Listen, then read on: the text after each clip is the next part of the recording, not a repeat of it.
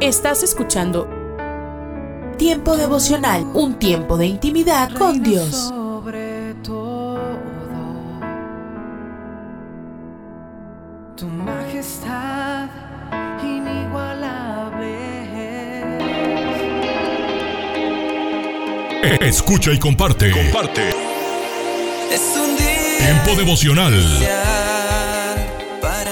En las plataformas Spotify, Google Podcast, Amazon Music y donde quiera que escuches tus Para podcasts. su nombre exaltar. Mi corazón siente emoción. Escucha las emisoras de Rema Radios tinieblas perdido en la a través de Tuning y Seno Radio Maneras que cambiara mi vivir. y en nuestra página web remarradios.witsai.com diagonal radios. Y nunca, nunca pude hallar la solución. Mi Dios solo mío. Búscanos en Facebook, Facebook, www.facebook.com, diagonal Rema Radios MEX. www.facebook.com, diagonal Rema Radios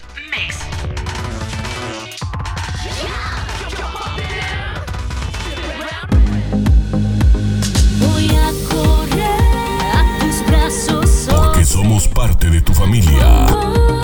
que nunca me abandones. Somos una más en tu hogar. Los sueños que están en tu corazón. Gracias por dejarnos estar. Nuestro objetivo es ser una radio de bendición. El amor de Buena música, siempre resplandece buen contenido. a todo el que clamando En Rema Radio, impactando tu vida con poder.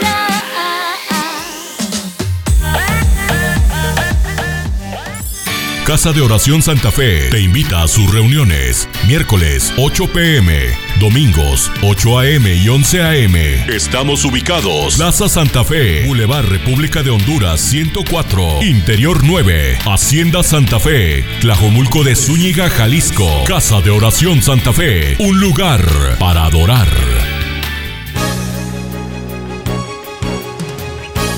La Biblia en un año. Día 214.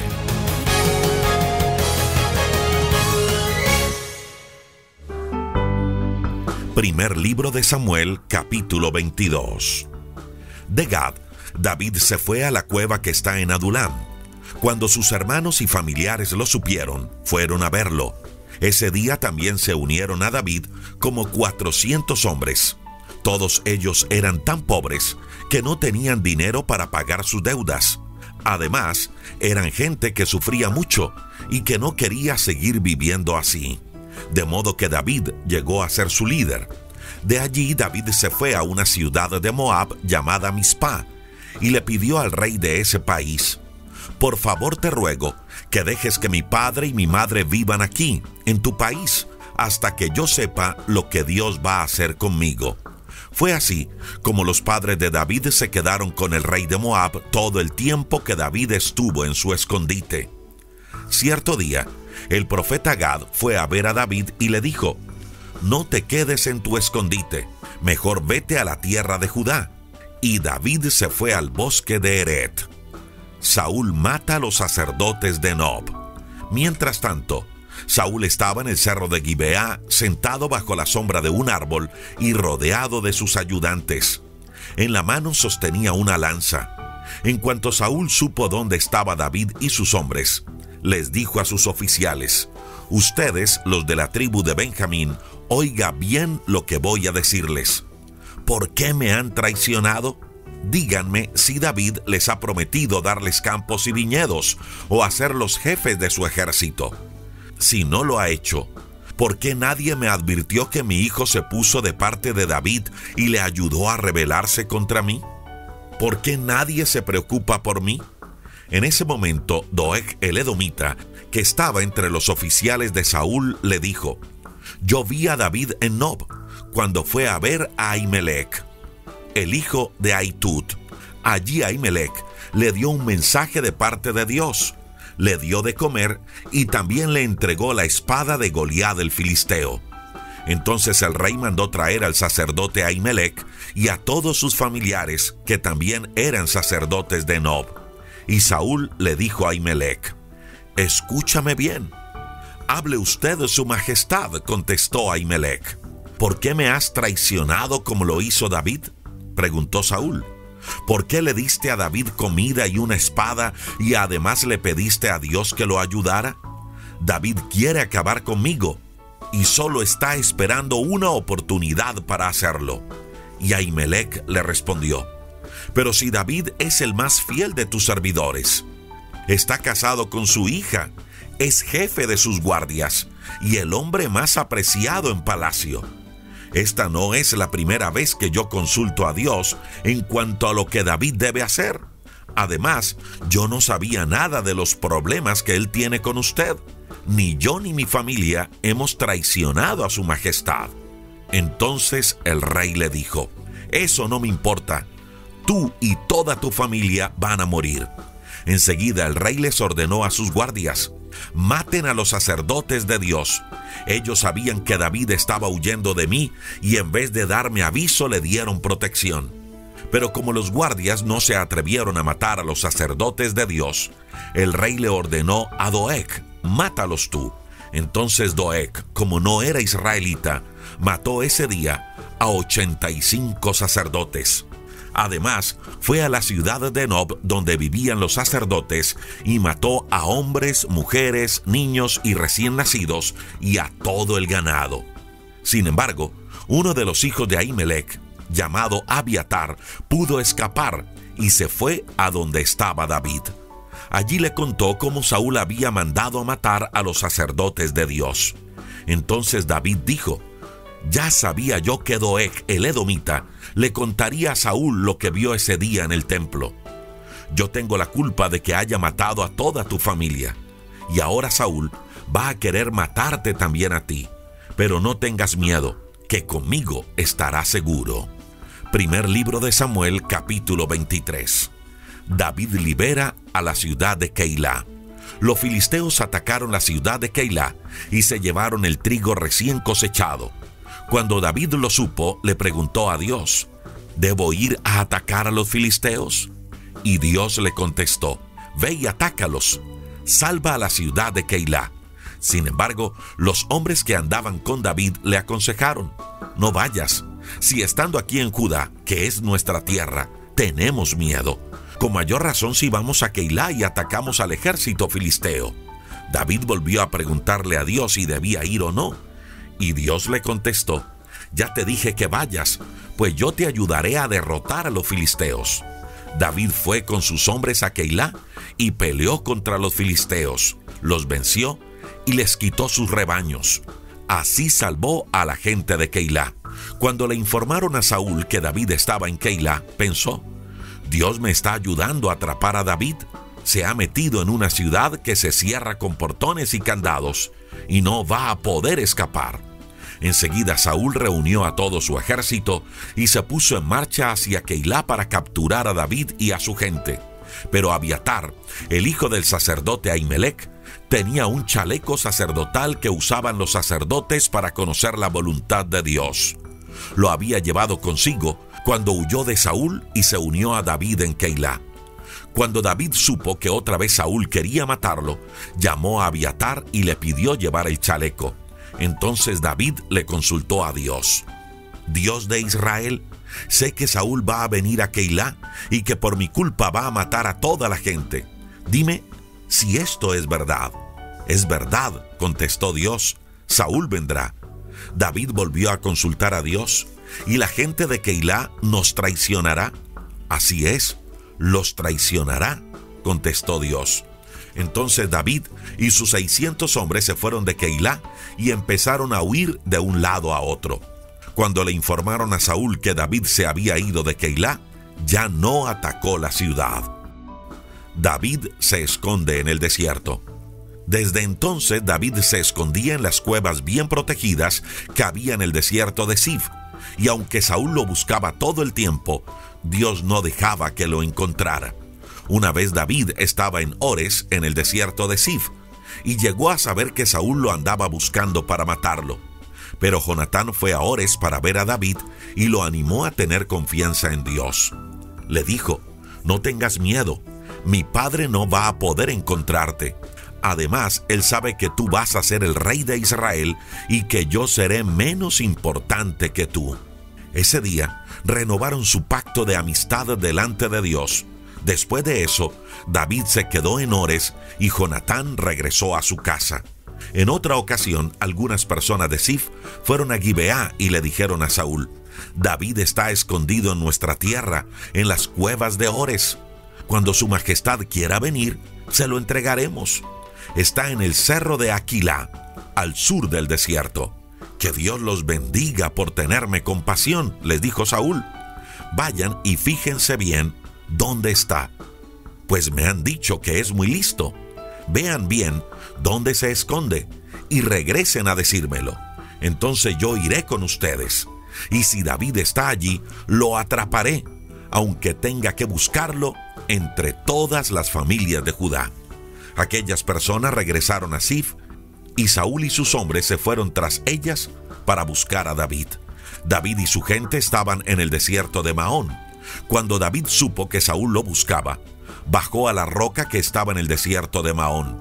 Saúl supo dónde estaba David y fue a perseguirlo. Por un lado del cerro iba Saúl y por el otro iba David. Cuando Saúl y su ejército estaban a punto de alcanzar a David y a su gente, llegó un mensajero y le dijo a Saúl, regrese usted de inmediato, porque los filisteos nos están atacando. Saúl tuvo entonces que dejar de perseguir a David y se fue a pelear contra los filisteos. Por eso a aquella roca se le conoce como la roca del escape. Después de eso, David se fue a vivir por un tiempo a las cuevas protegidas de Engadi.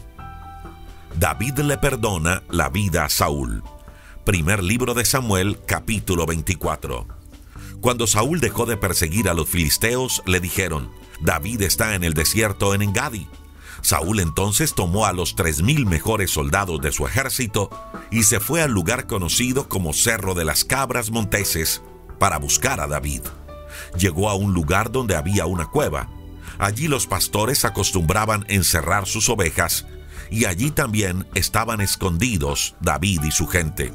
Saúl entró en la cueva para hacer sus necesidades. Entonces los hombres de David le dijeron, ¿te acuerdas que Dios te prometió que te vengarías de tu enemigo y que le harías lo que quisieras? Pues bien, ahora es cuando debes hacerlo. Pero David le respondió, que Dios me libre de hacerle algo a mi señor el rey. Nunca le haré daño, pues Dios mismo lo eligió como rey. Sobre su cabeza se derramó aceite como señal de la elección de Dios. Y aunque Dios les prohibió a sus hombres atacar a Saúl, él mismo se acercó en silencio a donde estaba Saúl y cortó un pedazo de la orilla de su manto. Sin embargo, más tarde pensó que no debía haberlo hecho. En cuanto Saúl terminó, se levantó y salió de la cueva para seguir su camino. Pero cuando ya se alejaba, David salió de la cueva y le gritó, Mi señor y rey. Cuando Saúl miró hacia atrás, David se inclinó de cara al suelo y le dijo, ¿por qué su majestad le hace caso a la gente que dice que quiero hacerle daño? Como usted mismo podrá ver, hoy Dios me dio la oportunidad de matarlo aquí mismo en la cueva algunos de mis hombres me insistían que lo matara, pero yo no quise hacerlo. No quise hacerle ningún daño, porque Su Majestad es mi rey. Dios mismo lo eligió. Vea Su Majestad lo que tengo en mi mano. Es un pedazo de su manto que yo mismo corté. Con esto podrá ver Su Majestad que no quiero matarlo. Yo no le he causado ningún mal a Su Majestad. Sin embargo, Su Majestad me anda persiguiendo y quiere matarme a mí, que no valgo más que un perro muerto o una pulga. Que Dios juzgue entre nosotros dos y vea quién está haciendo mal. Que Dios castigue a su majestad por lo mal que se ha portado conmigo y no permita que me atrape. Bien dice el antiguo refrán, que del malvado solo se puede esperar la maldad. Yo por mi parte nunca le haré daño a su majestad. Cuando David terminó de hablar, Saúl le dijo, pero si es David en persona. Luego empezó a llorar a gritos. Y David le dijo, Tú David, eres más bueno que yo. Aunque te he hecho mucho mal, tú siempre me has hecho el bien. Hoy me doy cuenta de que me has tratado con bondad, aun cuando Dios te dio la oportunidad de matarme. Si alguien quiere matar a su enemigo, no lo deja ir con vida. Por eso le pido a Dios que te recompense con muchas cosas buenas por lo bien que hoy me has tratado. Yo sé muy bien que llegarás a ser rey y que al pueblo de Israel le irá muy bien contigo. Por eso júrame por Dios que no acabarás con mis hijos ni con mis nietos y que no harás que mi familia se olvide de mí. David se lo juró a Saúl. Luego Saúl se regresó a su casa y David y su gente volvieron a su escondite.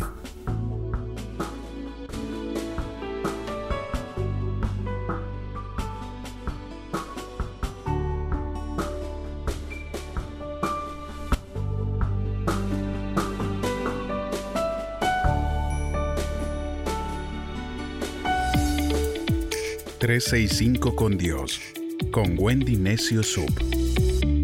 Decepcionados, pero no derribados.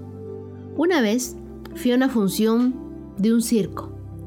Según todos mis amigos, era el mejor espectáculo del mundo. Me dijeron, te vas a sorprender, vas a aplaudir como loca, es espectacular. Pagué mucho por la entrada. Hice colas interminables. Compré mi popcorn y al terminar la función me sentí estafada, totalmente decepcionada, porque acudí muy expectante y cuando estuve dentro pensé, ¿tanto pagué solo para esto? Estaba experimentando una sensación como si hubiese tenido un globo interno inflado y de pronto se hizo plaf. Fue una decepción. Esta situación me hizo recordar mucho el libro de Proverbios capítulo 13 verso 12 que dice, la esperanza frustrada trae angustia al corazón, pero el deseo cumplido es como un árbol de vida. La Biblia define la decepción como una esperanza que se demora, es decir, una determinada esperanza que nunca se convierte en realidad o peor aún, que demora en materializarse. La esperanza frustrada entonces es eso que llamamos decepción, desilusión, tristeza. Tenías esperanza que alguien cambie o que reconozca su error, pero nunca lo hizo. Nunca te dijo que estuvo equivocado, nunca te pidió perdón. Decepción total. Tenías toda la ilusión al entrar al gym, que bajarías de peso, que reducirías medidas, que estarías cinturita, pero pasó todo lo contrario aumentaste masa muscular. Decepción total. He conocido a muchos amigos, pero ninguno como el indicado o la indicada, alguno me podría decir. Ninguno me agrada o simplemente no me quiere. Decepción total. Durante años he estado orando por mi familia y no he visto respuesta a mis oraciones. Decepción total. Me sucede a diario, cuando las cosas no funcionan como espero, cuando tengo todo listo, pero el plan falla. El USB no funciona. La alarma nunca suena. Decepción total. Mi esposo me ha prometido mil veces que cambiaría, pero nunca lo ha hecho. Decepción total. Dios me prometió que grandes cosas vendrían para mí y aún estoy sin ver cumplir esas promesas. Decepción total. Cuando compro un cupón de descuento, pero no leí las letras chiquitas que decían no apto para tu distrito. Decepción total. Esperaba tener una grandiosa vida familiar, un matrimonio, pero terminó en divorcio. Decepción total. Entonces cuando experimentes una decepción, no te detengas en esa página, sigue adelante. Cuando la decepción es muy profunda, las personas se sienten muy heridas, tienen amargura y sus actitudes serán como de gran desconfianza hacia Dios y hacia los demás. No existe una vacuna antidecepción sino ya muchos se hubieran inyectado para no sufrir. Hay un punto en el universo donde ya no existen más expectativas por la vida y los pensamientos de muerte comienzan a plagar en el corazón. Algunas personas llegan a considerar el suicidio como una buena opción para ponerle punto final a su decepción, pero es el corazón el único órgano que aún destrozado continúa funcionando. Esperabas que algo ocurriera, pero no ocurrió en ese tiempo en el que tú lo esperabas, por lo que crees que nunca va a suceder. Y es aquí donde tu mente decide sobrellevar esta realidad, donde tienes dos opciones. O reaccionas en una forma positiva viviendo cada día con expectativa, o decides nunca esperar nada de nadie. Entonces, nunca te decepcionarás, sencillamente te rendirás. Y cuando una persona decide rendirse, está a un paso de decepcionarse de sí mismo. Las decepciones son parte de la vida, tanto como lo es comer o respirar. Todos nosotros, en algún momento, sufriremos decepciones. El asunto es cómo escogemos reaccionar ante ellas. ¿Te hundirás en la tristeza? ¿No permitirás que la decepción entre en tu vida porque te va a destruir? Los seres humanos somos imperfectos.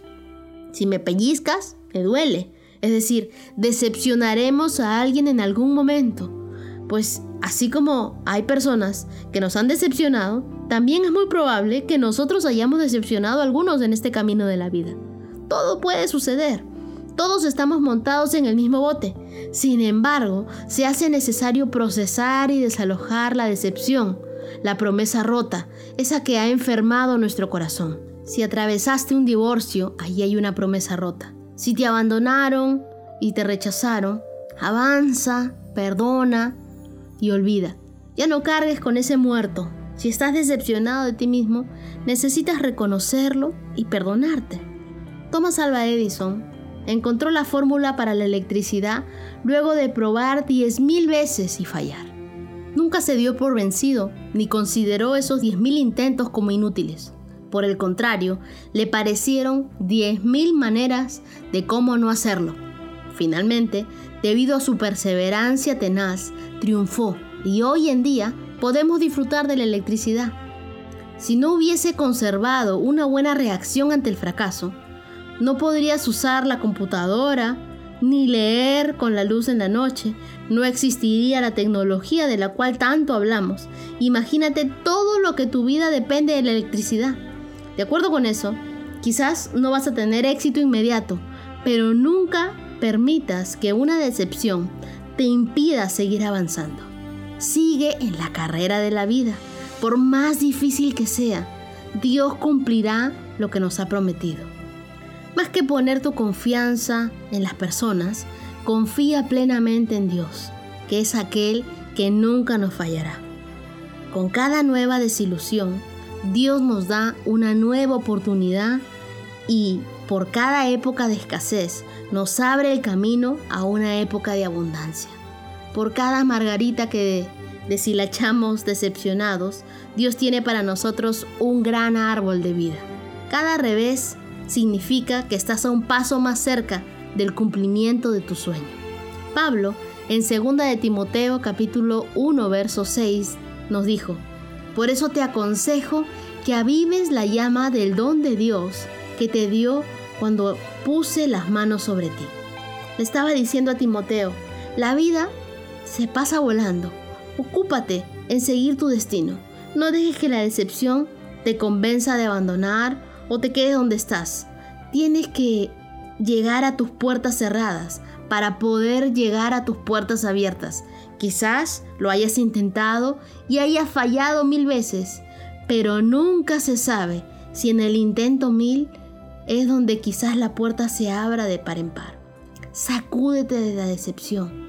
Te aconsejo que avives la llama del don de Dios que puso sobre ti. No te quedes en esta página. Recuerda que todos los seres humanos somos falibles. El único infalible es Dios. Entrégale tus decepciones a Dios y Él te dará sus bendiciones. En el Evangelio de Juan capítulo 4, verso 10 dice, si conocieras el don de Dios y quién es el que te dice, dame de beber, tú le pedirías y Él te daría agua viva. Hoy me gustaría tratar sobre el tema agua viva que sacia la sed. Debido a un conflicto político ocurrido hace muchos años, judíos y samaritanos no se dirigían la palabra.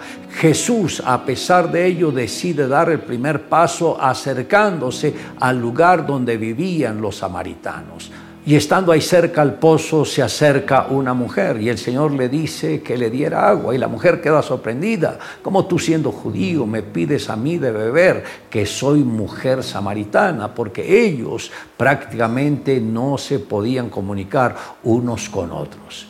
Y esto que nos enseña que el Hijo de Dios nunca discriminó a ninguna persona, aunque Él era judío, no pensó negativamente de aquella mujer como lo hubiese hecho cualquier otro hebreo. Jesús pudo ver en ella no una persona ni un pueblo, sino una alma que estaba desamparada, sin rumbo en la vida, y Él mismo se propuso cambiar las circunstancias para guiarla a la genuina salvación.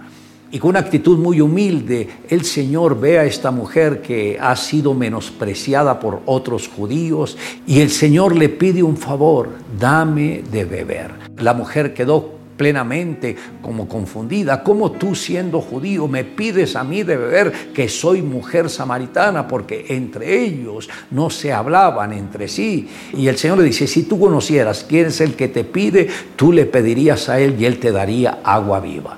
Pero dejemos a un lado los conflictos políticos entre ellos y observemos lo que Jesús veía en aquella mujer. Él le pide que mitigue su sed. ¿Cómo alguien que se supone que es de bajo perfil puede saciar la sed del Señor? La sed de Jesús era la salvación de esta mujer y de su gente, lo cual en corto tiempo ella logró. Esto está en Juan capítulo 4, verso 28 en adelante. Jesús le dijo a la mujer samaritana, ve, llama a tu marido y ven acá. Y la misma mujer le dice, Señor, no tengo marido. Y el Señor le dice, sí, porque has tenido cinco maridos y con el que vives no te has casado. Y ahí la mujer quedó sorprendida porque entendió que esto era sobrenatural. Y luego le dice, yo sé que ha de venir el Cristo.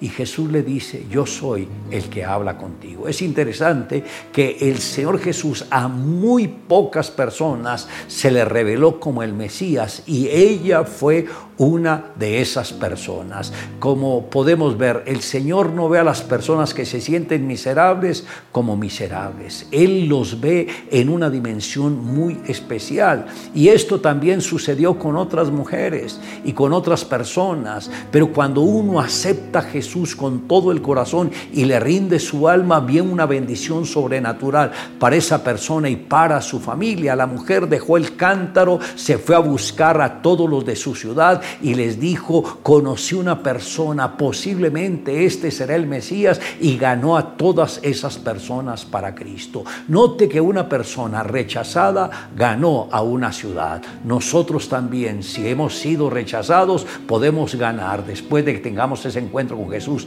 a muchas personas. El carbón y el diamante son del mismo material, carbono.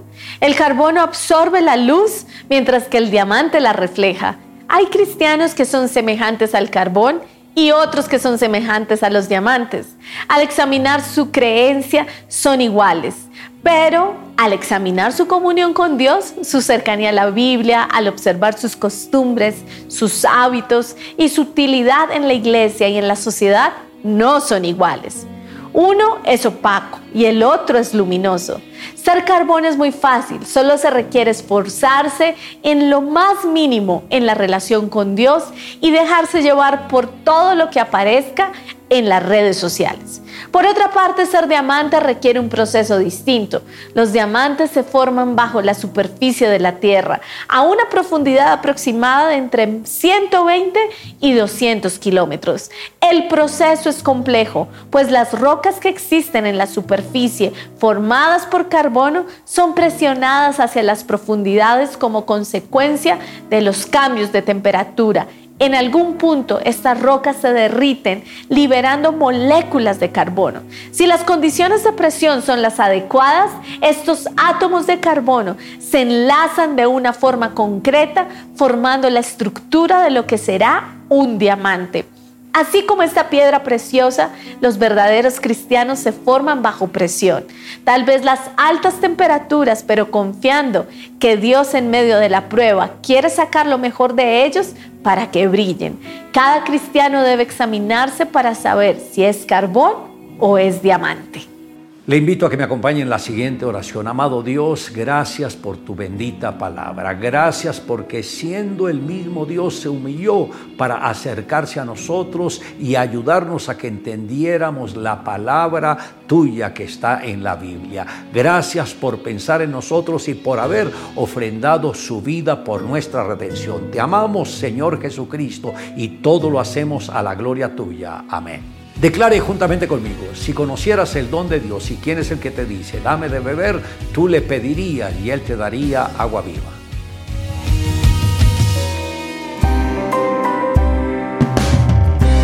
Y hay mucha gente que sin embargo siguen sin hacer la parte que les corresponde. Hay mucha gente que le está pidiendo a Dios que le mejore su hogar, pero no hacen nada para mejorar la relación en el hogar. La dosis diaria con William Arana. Para que juntos comencemos a vivir. No sé cuántos de ustedes conozcan la historia de la salida del pueblo de Israel de estar presos o de estar eh, bajo esclavitud con los egipcios. Creo que todos la conocemos de una otra manera.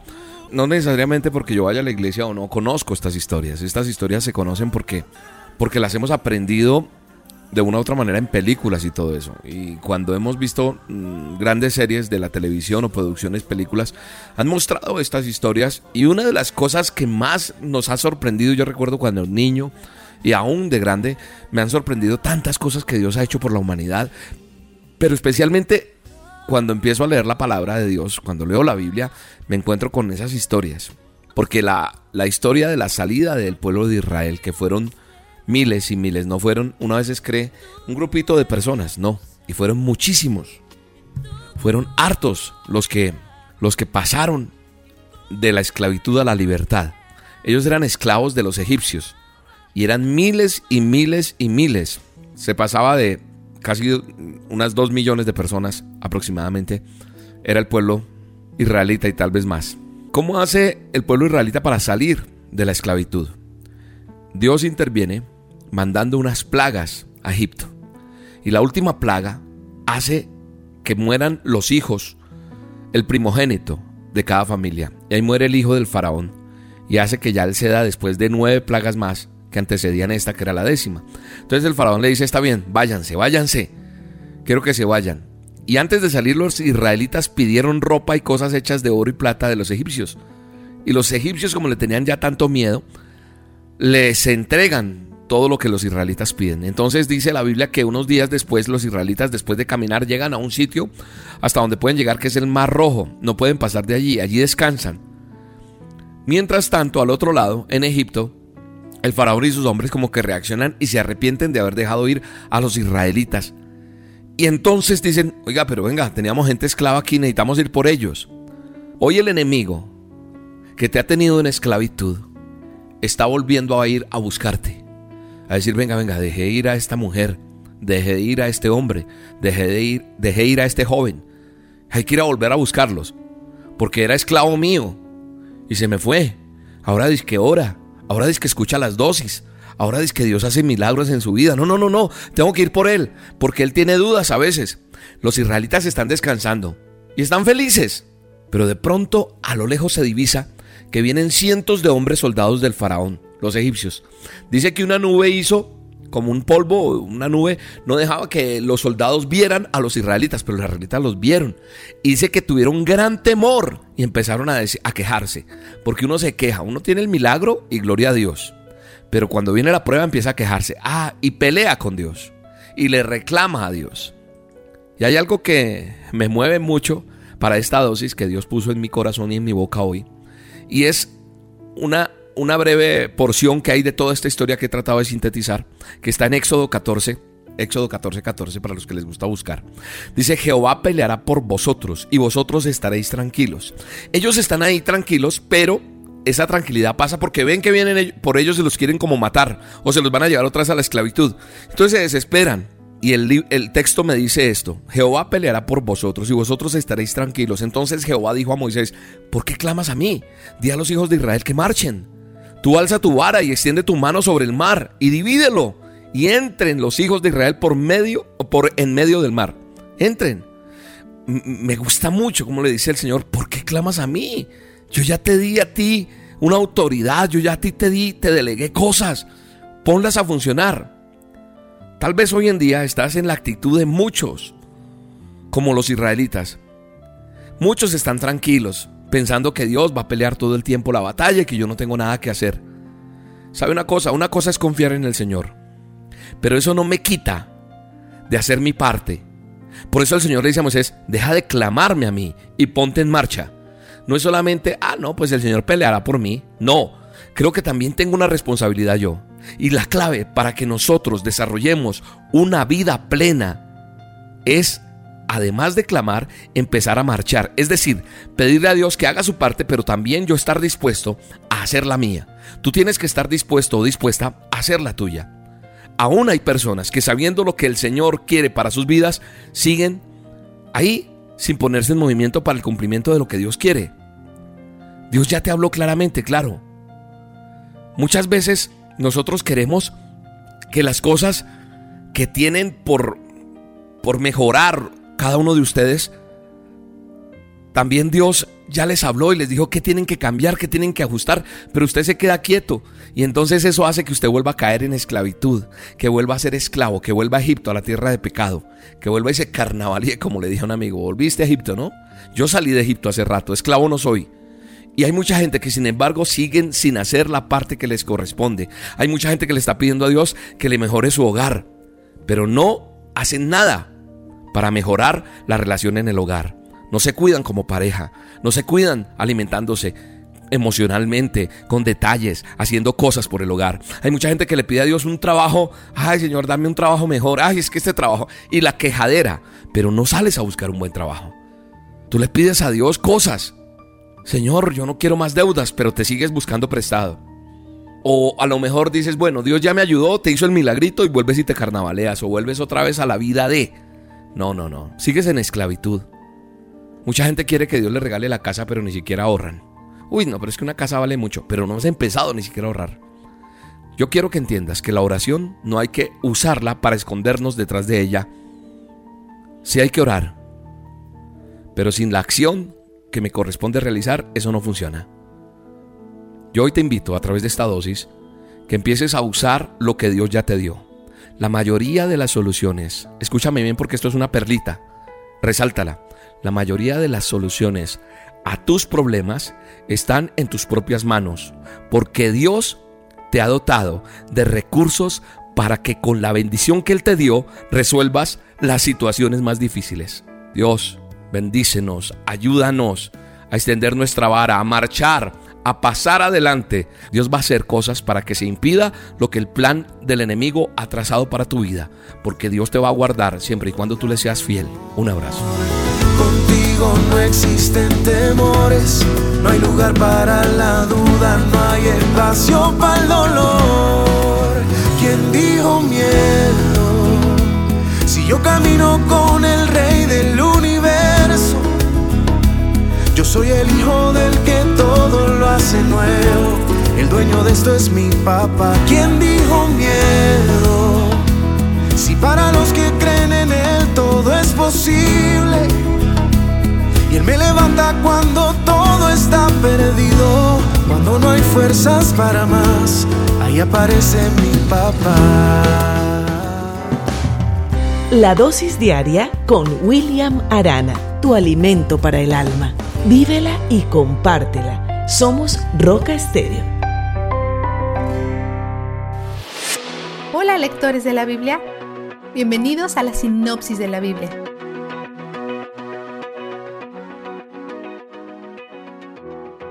Hemos estado leyendo las profecías de Isaías acerca de Babilonia tomando a Israel cautivo, pero eso no ha pasado aún. Todavía estamos a un siglo de cuando esto realmente sucede, así que tenemos unos cuantos reyes más por conocer. Hoy leemos otra vez acerca de la caída del rey Ezequías. Como un repaso, él empieza siguiendo a Dios, restableciendo la alabanza y fiestas, derribando lugares altos y en general sin perder un paso. Pero después se enferma y Dios envía a Isaías a decirle que es hora de morir. Está devastado y le suplica a Dios que lo deje vivir. Dios le da un remedio para sus dolencias y otros 15 años de vida. Pareciera que Dios dice que algo va a pasar y no pasa. ¿Mintió Dios? ¿Cambió de parecer? Números 23:19 dice, Dios no es un simple mortal para mentir y cambiar de parecer. De lo que podemos decir es que era su plan todo el tiempo dejar que Ezequías viviera otros 15 años y las palabras de advertencias de Isaías y la oración de Ezequías trabajó en conjunto para realizar el plan de Dios. Dios a menudo envía profetas para llamar al arrepentimiento adyacente a una promesa de consecuencias, como con Jonás y Nínive. Así que no es inusual. La oración de Ezequías juega un papel importante en este proceso. La oración es a menudo el medio que Dios usa para alcanzar sus fines designados. Las oraciones son herramientas en las manos de Dios para alcanzar lo que Él ha planeado para nosotros. Al hablar con Él, al confesarle nuestros pecados y compartir nuestros temores y pedirle a Él por lo que queremos, nosotros jugamos un papel vital en que su voluntad se manifieste. Es similar a la forma en que Dios te provee por medio de tu trabajo. Estás haciendo el trabajo propiamente dicho, pero Él te permite hacerlo, así que Él es el que está proveyendo. En la vida y en la oración, nosotros jugamos un papel activo para que la voluntad de Dios se lleve a cabo. La oración no es el medio para conseguir lo que queremos de Dios, pero para llegar a Dios. Y ya que Él usa nuestras oraciones para alcanzar su voluntad, esto nos anima aún más a orar, porque Él las usará. Ezequías vive otros quince años, pero desperdicia el sí de Dios. Es necio, egoísta y orgulloso. Él o no cree la profecía de Isaías acerca de su caída, o no le importa, ya que la mayoría de ella corresponde a lo que pasará después que él muera. Después que él muere, su hijo Manasés se convierte en rey reconstruye los lugares altos después que nos tomó siglos para deshacernos de ellos, y consulta con espiritistas y adivinos. Establece un ídolo de Asra en el templo y quema a su hijo como un sacrificio. Y su gente hace lo mismo. Como va el líder, así va la gente. Dios les promete a todos que se acerca el juicio. Después su hijo Amón se convierte en rey, también horrible, y sus sirvientes lo matan. Después los locales matan a los sirvientes que lo mataron y ponen a su hijo Josías en el trono. Vistazo de Dios. Dios sabe cómo irán los próximos quince años, pero Él es bondadoso con Ezequías, a pesar de todo. Oye las oraciones de este hombre egoísta y arrogante y las responde con un sí. A menudo nuestras oraciones son súplicas para evitar dolor, pero la ironía es que a menudo el dolor es el que nos acerca a Dios. Pero cuando la vida es buena y fácil y no estamos desesperadamente buscando a Dios más, empezamos a sentir una sensación de distanciamiento. Empezamos a sentirnos suficientes. Y antes que lo sepamos, recordamos cómo es la intimidad con Dios, pero no podemos acceder a ella. Así que empezamos a hacer nuestras propias cosas. Dejamos de escuchar. Eso fue lo que Ezequías hizo cuando tuvo todo tipo de tesoros y bendiciones y de repente sintió que ya no tenía que escuchar a Dios o a su profeta. El mismo Dios y el mismo profeta quien le dijo sí en respuesta a su oración. Es común que asociemos los ataques del enemigo hacia nosotros con cosas negativas un neumático desinflado y congestionamiento vial y cargos de sobregiro. Lo imaginamos a él trayéndonos todo tipo de pruebas. Pero, ¿qué tal si él conoce la naturaleza humana mejor que nosotros? ¿Qué tal si su táctica es más astuta? ¿Qué tal si, en vez de pruebas, trae abundancia de una manera que hace posible que nuestros corazones se vuelvan insensibles y distraídos como Ezequías? ¿Qué tal si lo que quiere robar, matar y destruir tiene menos que ver con nuestras cuentas de banco y más con nuestra paz y nuestra intimidad con Dios? Satanás ciertamente sabe que eso es más valioso. El ascenso y caída del rey Ezequías prueban que no vale la pena poner nuestra esperanza en nada además de Dios. Él es donde el júbilo está. La sinopsis de la Biblia es presentada a ustedes gracias a D-Group, estudios bíblicos y de discipulado que se reúnen en iglesias y hogares alrededor del mundo cada semana. Pan dulce para la vida. Reflexiones con Carmen Reynoso. Para el mundo, permitir que un accidente deje a una jovencita de 17 años cuadraplégica por el resto de su vida es incomprensible.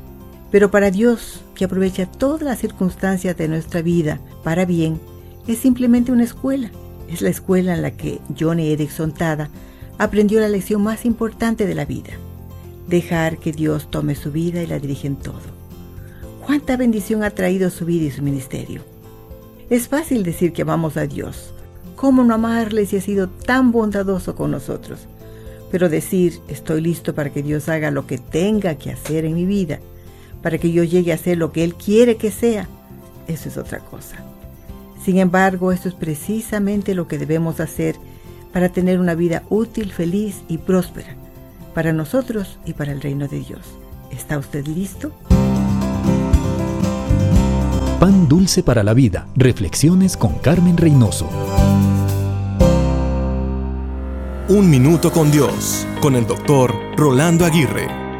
Por ahí dicen que la libertad nunca es dada, se gana. El gran filósofo Aristóteles dijo, el que ha superado sus miedos será verdaderamente libre. La palabra de Dios dice, y conoceréis la verdad, y la verdad os hará libres. El hombre es verdaderamente libre cuando decide serlo a través de Jesús. En cierta instancia, la libertad es dada por el sacrificio de Jesús y se gana a través de la fe en él. La libertad no consiste en hacer lo que nos gusta, sino en tener el derecho de hacer lo que debemos hacer. En el sentido humano, el hombre es preso de su misma condición de pecado. Trata y trata de cambiar sin poder hacerlo totalmente. Nelson Mandela dijo, no hay camino sencillo hacia la libertad en ninguna parte, y muchos de nosotros tendremos que pasar a través del valle de la muerte una y otra vez antes de alcanzar la cima de la montaña de nuestros deseos. Sin embargo, el salmista dijo en el Salmo 23.4, aunque ande en valle de sombra de muerte, no temeré mal alguno, porque tú estarás conmigo. Jesús es el único que puede darte la verdadera libertad. ¿Deseas ser verdaderamente libre? La Biblia dice en Gálatas 5.1, Estad pues firmes en la libertad con que Cristo nos hizo libres, y no estéis otra vez sujetos al yugo de la esclavitud. Para escuchar episodios anteriores, visita unminutocondios.org. Estás escuchando Tiempo devocional, un tiempo de intimidad con Dios. Sobre todo, tu majestad inigualable. Fue tu presencia que cambió mi corazón. Escucha y comparte. Comparte. Tiempo devocional. En las plataformas Spotify, Google Podcast, Amazon Music y donde quiera que escuches tus podcasts.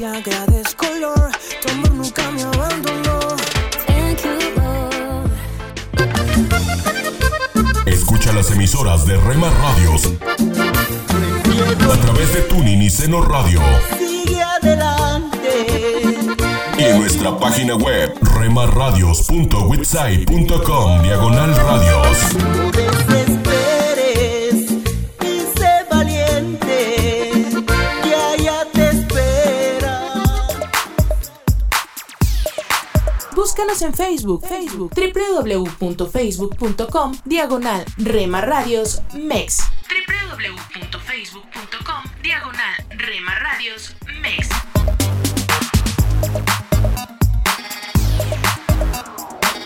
Rema Radios MEX. gracia me acercó. Me encontraba vacío. Porque somos parte de tu familia. Me hallaste Dios de la multitud, me escogió, sé que Somos una más en tu hogar. con cuerdas de amor me acercó y toda tristeza huyó. Gracias por dejarnos estar. Nuestro objetivo es ser una radio de bendición. Cuando sentí el fuego de tu amor. Buena música, Día sublime.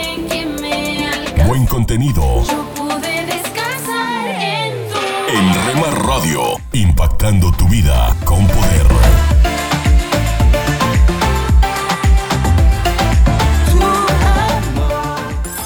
Casa de Oración Santa Fe te invita a sus reuniones. Miércoles 8 pm, domingos 8 am y 11 am.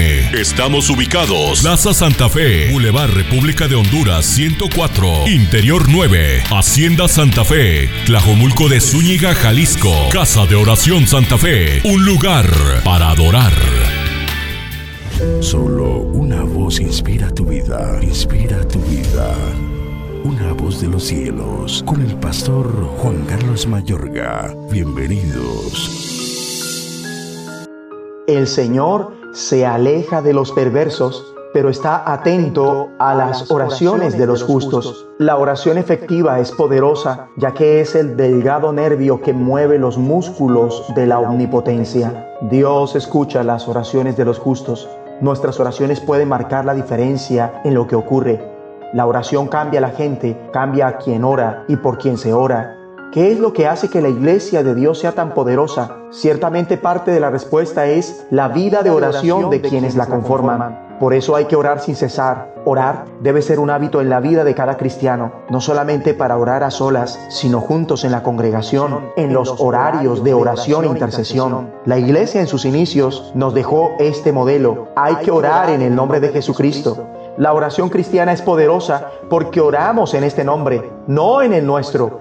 Jesús mismo dice, todo cuanto pidiereis al Padre en mi nombre os lo dará. El nombre de Jesús es poderosísimo, no solo para que nuestro Padre que está en los cielos escuche y responda a tus oraciones, sino también para que mediante el nombre de Jesús puedas enfrentar el poder del demonio, los peligros y la enfermedad. Ningún demonio, peligro o enfermedad puede con Jesús. Él nos libera de las fuerzas demoníacas, de toda especie de peligros y sana toda enfermedad en su nombre. Entonces deberías orar en todas las circunstancias, como Pablo y Silas, cuando por la causa del Señor, luego de ser azotados severamente y confinados en prisión, bajo fuerte custodia, y les sujetaron los pies en el cepo, lo que hicieron fue orar y alabar, algo que nos debe llamar la atención. Atención que tuvo del guardia de turno aquella noche y que estaba acostumbrado a que la gente llegara allí enojada, maldiciendo y jurando. En contraste, ve a Pablo y a Silas orar y himnos a Dios. Hay un gran poder en la combinación de oración y alabanza. Un terremoto estremeció la prisión y todas las puertas se abrieron. El carcelero estaba a punto de suicidarse, pues pensó que todos los prisioneros habían huido y temía las consecuencias. Pablo, al ver delante de sí la libertad, eligió quedarse y llevar a su carcelero a Cristo. Cuando Pablo le aseguró que todos los prisioneros seguían allí, el carcelero preguntó, ¿qué tengo que hacer para ser salvo? Aquello fue lo que se llama una oportunidad evangelizadora. Pablo explica al carcelero lo que tenía que hacer y así este con su familia entera después creyeron en Jesús y fueron bautizados. Estos sucesos fueron tan claramente sobrenaturales que Pablo vio el asombroso poder de Dios tras haber orado y alabado. La oración efectiva del justo no solo tiene el poder de cambiar nuestras propias vidas, también cambia circunstancias, sucesos y la vida de los demás. Por supuesto, la oración no cambia el pasado, pero puede cambiar el curso de los eventos futuros, como David, quien con su oración produjo un gran impacto aún después de su muerte. Dios honró sus oraciones durante generaciones, pues oró así. Ahora pues, Dios confirma para siempre la palabra que has hablado sobre tu siervo y sobre tu casa, y haz conforme a lo que has dicho, que sea engrandecido tu nombre para siempre, y se diga, Jehová de los ejércitos es Dios sobre Israel, y que la casa de tu siervo David sea firme delante de ti. El Señor escuchó la oración de David. El impacto de su oración cambiaría el curso de la historia. Pero el Nuevo Testamento nos informa que toda persona que cree en Jesús está en una posición mejor que la de David. Por medio de la muerte y resurrección de Jesús, eres justo ante Dios y Dios oye las oraciones de los justos. Así que por causa de Jesús y en su nombre, tus oraciones pueden cambiar también el curso de la historia y llevarás bendición donde quiera que vayas. Es bueno hablar con Dios. Oremos. Gracias Dios Padre por atender mis oraciones. Ayúdanos a no fallar más a la hora de orar e interceder en nuestra congregación. Gracias por el poder y la autoridad que hay en el nombre de Jesucristo. Pido que la oración y la alabanza estén en el fundamento de todo lo que hagamos. Rogamos para que vuelvas nuestra ciudad y nuestro país a ti. Oro para que levantes líderes y políticos completamente rendidos a ti, que se deshagan del mal y traigan paz y justicia a nuestro mundo en el nombre de Jesucristo. Una voz de los cielos, escúchanos, será de bendición para tu vida. De bendición para tu vida.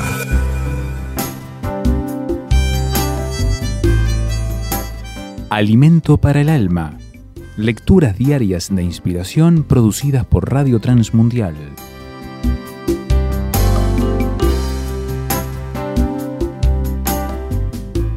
Tu trabajo importa.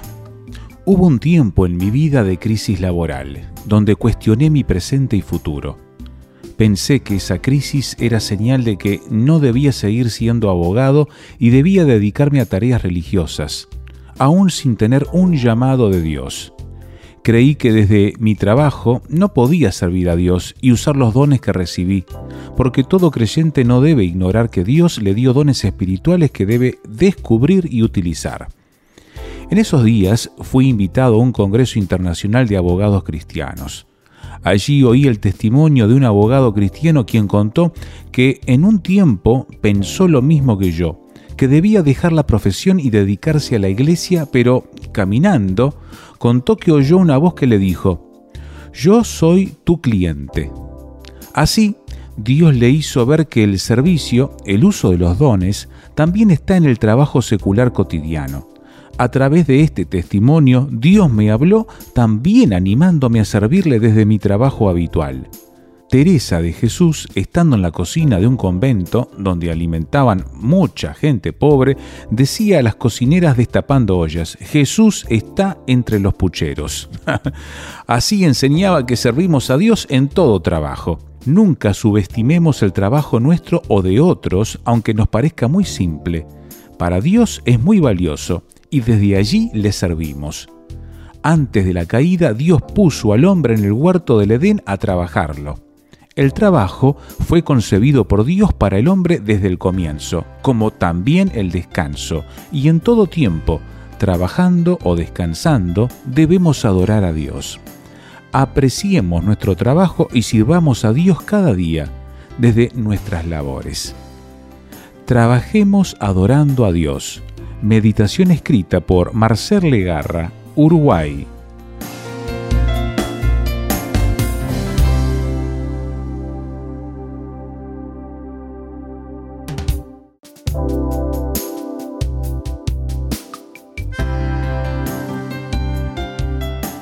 Para más información o si desea adquirir el libro Alimento para el Alma, escriba a apa.transmundial.org o llame aquí en México al 50 25 42 06. 50 25 42 06. Alimento para el Alma es una producción de Radio Transmundial.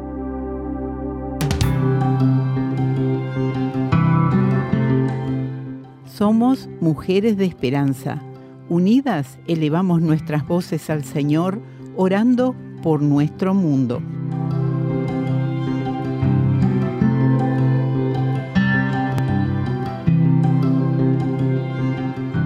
Padre, dale a los cristianos en Etiopía fortaleza y discernimiento para que rechacen el llevar pensamientos políticos de las tribus a la iglesia. Ten misericordia de ellos y dales entendimiento. En el nombre de Jesús te lo pedimos. Amén.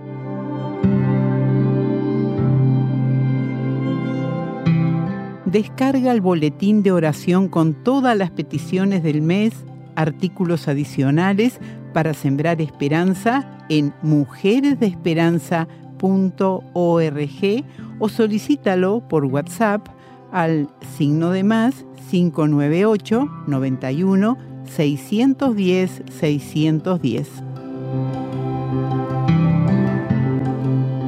Hola, soy Dorothy. En este momento me gustaría que vayamos a Génesis 37, versículos 5 y 6. Y soñó José un sueño y lo contó a sus hermanos, y ellos llegaron a aborrecerle más todavía. Y él les dijo, Oíd ahora este sueño que he soñado. ¿Puedes imaginarlo? Él estaba compartiendo algo con sus hermanos y el resultado es el odio. Todo él dice, todo lo que él hace causa que más odio se acumule. Observa regresando al versículo 3, y amaba Israel, ese es Jacob, a José más que a todos sus hijos. El padre de José, sin saberlo, provocó los celos de sus hermanos debido a su parcialidad. Querida madre, querido padre, quien quiera que seas, si tienes hijos, sé justo con todos los niños al mismo tiempo. Estoy muy agradecida de que cuando tuve mi primera oportunidad como enfermera en un hospital fue entre niños. Mi madre sabiamente hizo hincapié en que cada niño, ya sea bonito, bien vestido o en cualquier condición, debe ser tratado exactamente igual. No es el niño con el que hablas, sino aquel niño que observa, cuyo corazón puede salir herido. Ellos estarán escuchando y observando y sintiendo como si hubieran sido rechazados. Sé imparcial tratando a cada niño con su personalidad diferente. Trátalos a todos de manera justa y pasa tiempo con todos ellos. Así que Jacob tuvo a este hijo como su favorito y pasó más tiempo con él. Era como si este hijo fuera su propia vida porque él amaba a la madre de José, Raquel, quien ya había muerto. La envidia que puede despertarse por otra persona siempre se incrementa al hablar de esa persona. Parece que la envidia siempre es alimentada por esa conversación que sigue incomodando a una persona. Antes de que te des cuenta, los celos, sus brasas, brasas de fuego fuerte llama. Búscalo. Eso está en Cantares de Salomón 8.6. Si atraviesas por este problema de envidia y celos, resuélvelo ante el Dios viviente. José tuvo sueños proféticos de su prosperidad en Egipto. ¿Puedes entender por qué los hermanos estaban furiosos? Los sueños no incluían todas las dificultades que le sobrevendrían. Él no sabía acerca de esas cosas, pero Dios le hizo soñar lo que iba a suceder. Esto fue profético, porque cada parte de ello se cumplió. El Señor muchas veces pone a prueba y trae persecución sobre nuestras vidas para cumplir lo que Él ha proyectado hacer en nosotros y por medio de nosotros. Entonces es normal tener pruebas, porque Dios ve los resultados finales. A veces simplemente estamos abrumados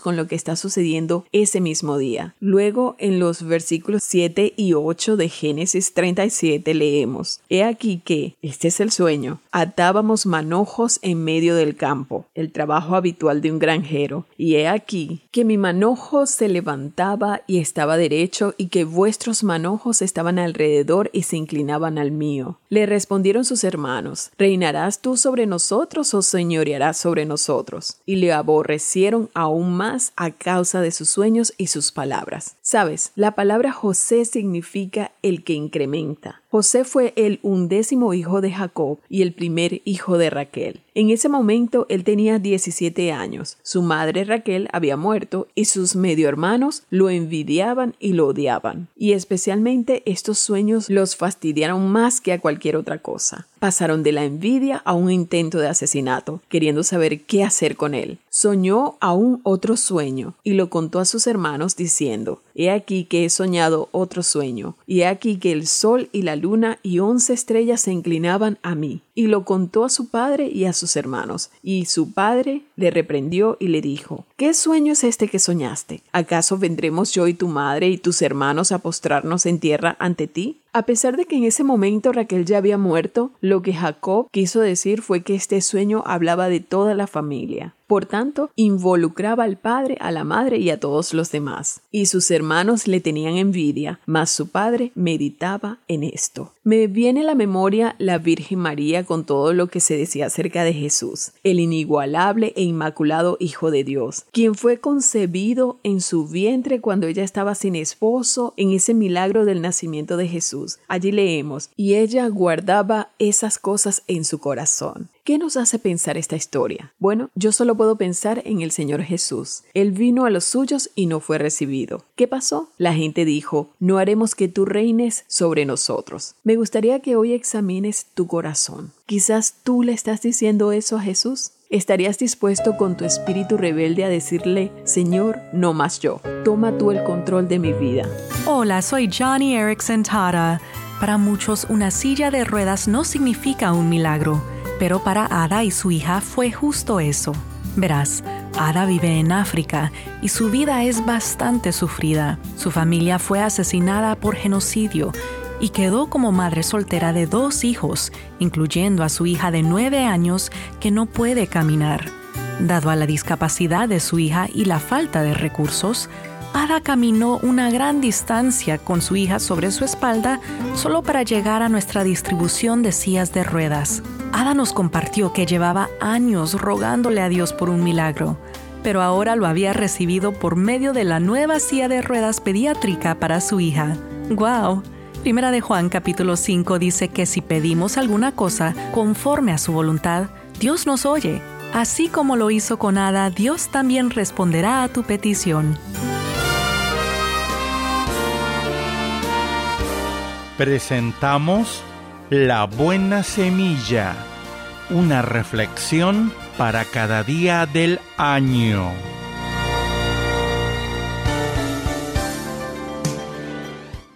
La buena semilla para hoy se encuentra en Primera de Juan capítulo 1 versículo 5, capítulo 4 versículo 8 y capítulo 1 versículo 7. Dios es luz. Dios es amor. La sangre de Jesucristo su Hijo nos limpia de todo pecado. La reflexión de hoy se titula El planeta azul, la llegada de Jesucristo. ¿Cómo restablecer la relación que se rompió entre el hombre y Dios por la desobediencia de la primera pareja humana acarreando así las terribles consecuencias que hablamos en nuestro encuentro anterior? Dios es justo y santo. Él no puede cerrar los ojos ante el mal y debe castigarlo. Pero como también es amor, no quiso que estuviéramos separados de Él eternamente. Así que estableció un plan que nos asombra. Se acercó a nosotros en la persona de su Hijo Jesucristo. Este dejó la gloria del cielo para nacer en nuestro planeta en un establo. Aceptó que su criatura pusiera las manos sobre él y lo clavara en una cruz hace cerca de dos mil años. En esa cruz, Jesús, quien nunca había cometido pecado, aceptó ser condenado en nuestro lugar por nuestros pecados, y Dios hizo caer sobre él el juicio que nosotros merecíamos. Luego Jesús murió y fue puesto en una tumba. Si el plan de Dios terminara ahí, no habría esperanza, no habría salvación posible, pero tres días después Jesús resucitó, salió victorioso de la tumba, triunfó sobre la muerte. Su resurrección atestigua que la justicia de Dios ha sido satisfecha con este sacrificio. Entonces Dios puede perdonarnos. El astronauta James Irwin declaró, lo más grande para la humanidad no es que el hombre haya caminado sobre la luna, sino que Dios haya caminado sobre la tierra en la persona de Jesucristo. Mi amigo, la venida de Jesús a la tierra cambió la historia. ¿Ha cambiado su vida? ¿Tiene usted una relación con Dios? Para escuchar este y otros programas, le invitamos que visite nuestra página web en labuenasemilla.com.ar.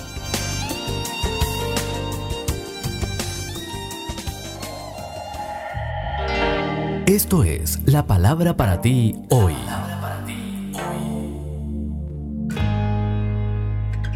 Y la palabra para ti hoy es Pensamientos sobre dar, segunda de una serie de tres escrita por Bob Gass. En Romanos 12, 8 leemos, si es de socorrer a los necesitados, que dé con generosidad.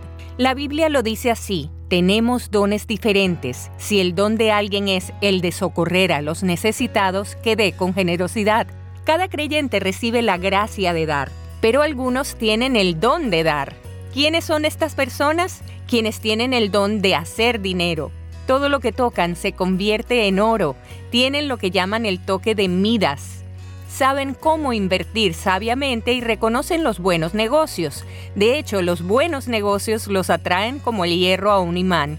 Saben cómo obtener el mejor rendimiento de su dinero.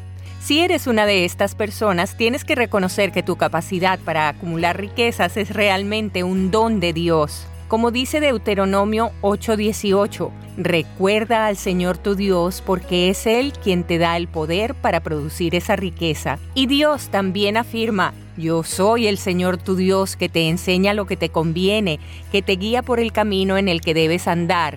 Isaías 48, 17. Ahora bien, no dejes que la prosperidad te lleve al orgullo. Por favor, no. No eres rico debido a tu capacidad para empujar y negociar, sino porque Dios te bendijo. Y lo hizo por una razón, para que puedas bendecir a otros. Dios le dijo a Abraham, te bendeciré, haré famoso tu nombre y serás una bendición. Génesis 12, 2. Eso significa que cuando Dios te toque el hombro y te pida que escribas un cheque, no discutas con él, simplemente pregúntale por cuánto. Si te preguntas por qué debo hacerlo, la respuesta es porque Dios no solo puede añadir, también puede restar.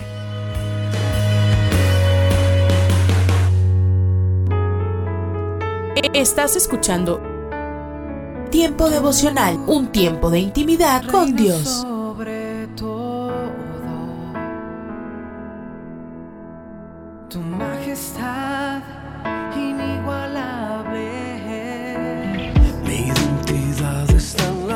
Escucha y comparte. Comparte. Mi salvación en Tiempo devocional.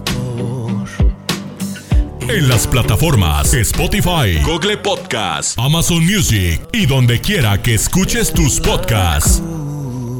Dios me has escogido, me has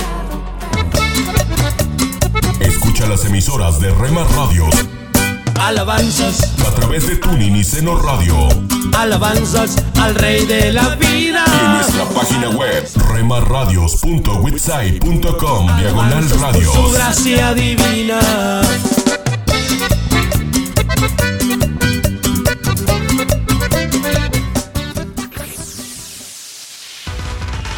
Búscanos en Facebook, Facebook, www.facebook.com, diagonal Rema Radios MEX. www.facebook.com, diagonal Rema Radios MEX.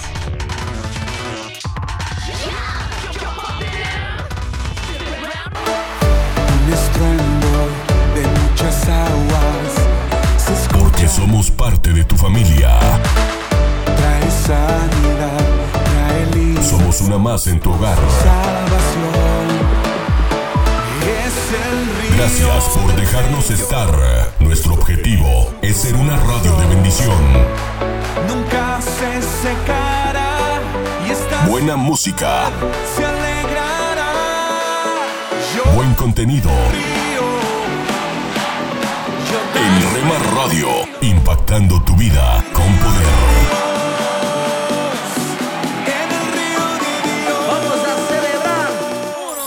Casa de Oración Santa Fe te invita a sus reuniones. Miércoles 8 pm, domingos 8 am y 11 am.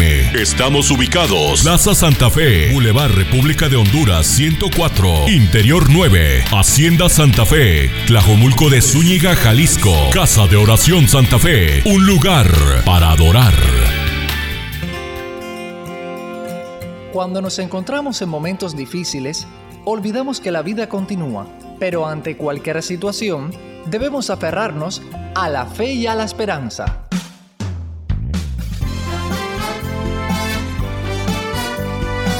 Meditaciones y comentarios con el pastor Alberto González en Mensajes, de, fe y esperanza. Un saludo cordial desde La Habana, Cuba. Algunos cristianos yerran al creer que todos los no cristianos viven una vida totalmente corrupta. Múltiples factores inciden en la formación y en el comportamiento de las personas. Aunque hay excepciones, la educación y el ambiente familiar juegan un rol definitivo en el desempeño humano. Es por eso que a veces algunos inconversos, aunque no me gusta utilizar esa palabra, pues me parece despreciativa, suelen ser más generosos, sensibles y desinteresados que ciertos creyentes. Otros tienen un sentido de la lealtad, la amistad o la gratitud que nos agradaría ver en algunos de nuestros hermanos y hermanas. Quiero que quede claro que no estoy diciendo que esas personas sean salvas. La Biblia enseña que cuando Dios creó la raza humana, dijo, hagamos al hombre a nuestra imagen conforme a nuestra semejanza. Y creó Dios al hombre a su imagen, a imagen de Dios lo creó, varón y hembra los creó.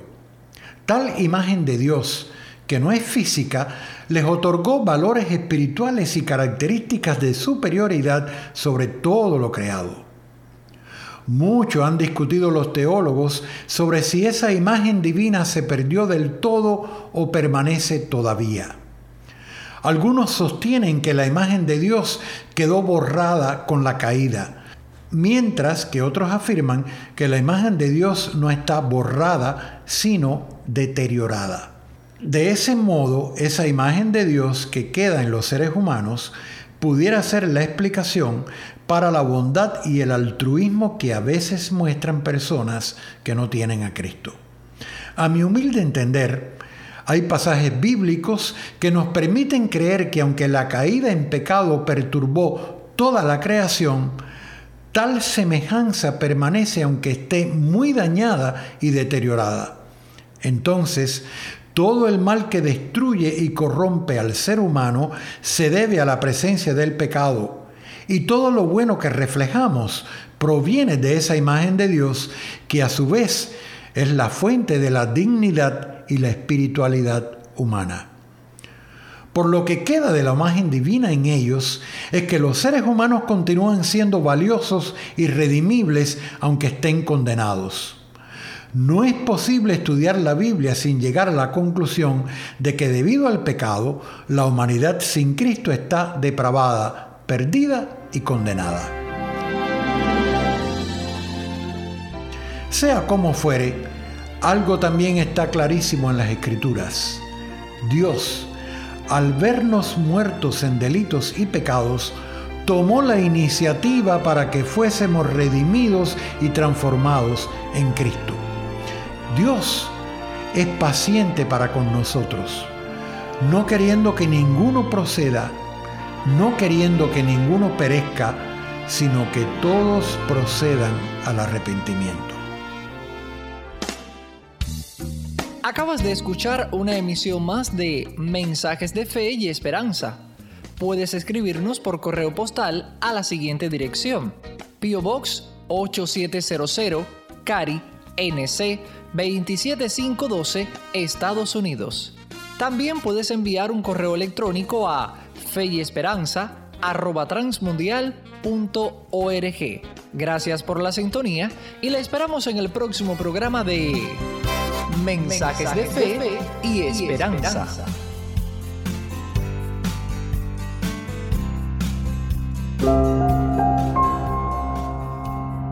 ¿Cómo afecta tu identidad saber que eres hijo de Dios? ¿De qué manera cambia tu autopercepción?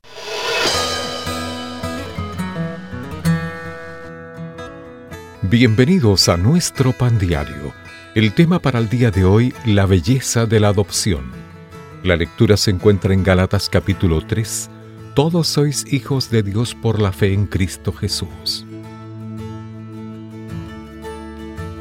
La película Un sueño posible cuenta la historia real de Michael Howard, un adolescente sin hogar. Una familia lo recibe en su casa y lo ayuda a superar dificultades en el aprendizaje y a lograr la excelencia en el fútbol americano. En una escena, la familia habla con Michael sobre la posibilidad de adoptarlo después de haber estado viviendo con ellos varios meses. Michael responde que ya se consideraba parte de la familia. La adopción es algo hermoso y cambia vidas, tal como cambió profundamente la vida de Michael. En Jesús, los creyentes son hechos hijos de Dios mediante la fe en Él. Somos adoptados por Dios y nos transformamos en sus hijos. Como hijos adoptivos de Dios, recibimos el espíritu de su Hijo, llamamos Padre a Dios y nos transformamos en sus herederos y coherederos con Cristo. Nos volvemos miembros plenos de su familia. Cuando Michael Howard fue adoptado, esto cambió su vida, su identidad y su futuro. ¿Cuánto más para nosotros que somos adoptados por Dios? Nuestra vida cambia cuando lo conocemos como Padre. Nuestra identidad cambia al pertenecerle y nuestro futuro cambia porque se nos promete una herencia gloriosa y eterna. Oremos. Padre, gracias por adoptarme. Ayúdame a entender mi identidad como tu Hijo. En el nombre de Jesús. Amén.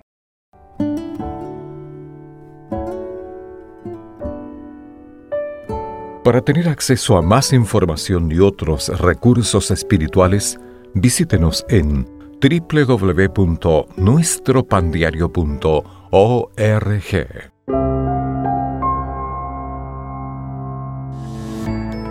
Soy Eduardo Palacio con Pautas para Vivir. A menudo retrocedemos ante la idea de ser disciplinados porque lo asociamos con el castigo. La Biblia hace una clara distinción. La palabra griega paideo en la Biblia significa disciplinar y se usa en el contexto de un padre que guía, entrena o corrige a un hijo o la instrucción de un estudiante. La palabra paio, también vocablo griego, significa golpear o herir, como cuando los soldados romanos azotaron a Jesús. Dios no nos castiga, nos disciplina. La disciplina no se enfoca en el castigo de los errores, sino en guiar el camino a seguir. El castigo es alineamiento por la ira, mientras que la disciplina es un acto de amor. Dios no se ocupa de nuestro pecado con ira, sino que fomenta nuestro crecimiento a través de una inmensa gracia. Jesús fue golpeado y asesinado, llevó el castigo destinado a nosotros y a nuestros hijos. No debemos castigar a los niños porque no es nuestra responsabilidad pagarles por sus pecados. Dios ya pagó los pecados de la humanidad con su sangre. En cambio, los padres deben disciplinar a sus hijos, proporcionando las consecuencias apropiadas como guía. La disciplina produce autorregulación, autorrespeto y seguridad, habilidades cruciales para la vida. El castigar a los hijos es mal hábito y no es bíblico. Acaba de escuchar a Eduardo Palacio con Pautas para Vivir, un ministerio de Guidelines International. Permita que esta estación de radio sepa cómo el programa le ha ayudado. Acompáñenos en la próxima emisión de Pautas para Vivir. Gracias por su sintonía. ¿Te imaginas? Una reflexión del pastor y comunicador José Pablo Sánchez con Esperanza Suárez.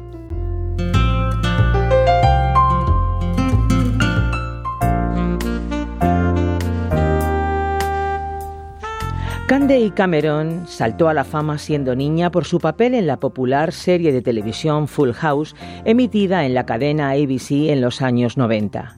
Netflix recuperó esta serie bajo el título Madres Forzosas en 2016, siendo Candy su personaje protagonista. A lo largo de su dilatada carrera artística, ha participado en multitud de películas, series y programas de televisión, manteniendo siempre su fe en Jesús como el fundamento de su estilo de vida, algo que no siempre fue bien recibido por sus compañeros.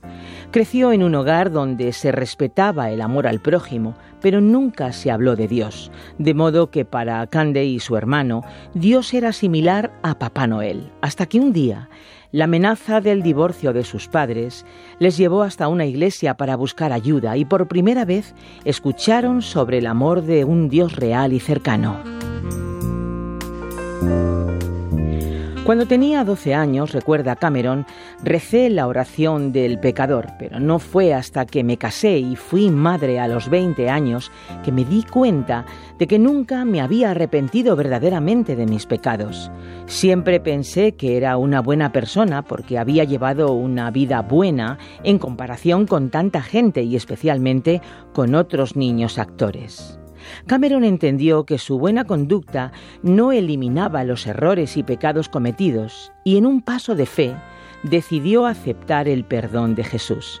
Como cristiana de corazón en el mundo del espectáculo, ha tenido que luchar para defender sus valores, en especial como coanfitriona del show televisivo The View, donde ninguno de sus compañeros compartía su fe. Probablemente fueron los dos años más difíciles de mi vida en el lugar de trabajo, dice Cameron. Fue tanto una verdadera batalla espiritual como una batalla mental. Sentí una presión increíble por la responsabilidad, pues no solo estaba dando mi opinión como Cameron, estaba tratando de opinar con principios bíblicos. La crítica y la presión no impidieron que Candace se mantuviera activa y consiguiera contratos relevantes en la televisión y el cine, aunque en más de una ocasión rechazó papeles porque contenían blasfemias contra Dios o conductas contrarias a sus valores.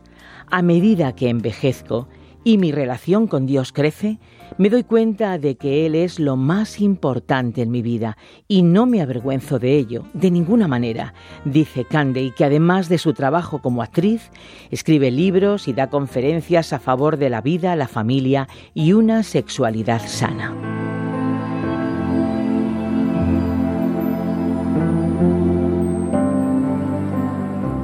¿Te imaginas ser una de las estrellas más famosas de la televisión y verte presionada a tomar papeles que están en contra de tus convicciones? ¿Te imaginas la crítica de la prensa y las miradas de tus propios compañeros que una y otra vez te animan a decir cosas que no crees, como si no tuvieran importancia? Dejarte llevar por la corriente sin importarte más que el dinero, la fama y el quedar bien con la opinión pública? ¿Te imaginas que ante esa presión decides dar la cara y defender tus ideas con naturalidad y valentía, sabiendo que pones en riesgo tu carrera, pero segura de que tu vida está en manos de Dios y que es más importante agradar a Dios que a la prensa del corazón? ¿Te imaginas que te sale bien la jugada y allí donde otros son rechazados te eligen a ti, te contratan y te respetan porque a lo largo de los años ha demostrado ser una persona coherente y excelente en tu trabajo? Pues no te lo imagines más, es verdad. La verdad de aquellos que eligen agradar a Dios antes que a los hombres. ¿Has escuchado ¿Te imaginas? Un espacio producido por Radio Encuentro, Radio Transmundial en España. Comunícate a info@radioencuentro.net.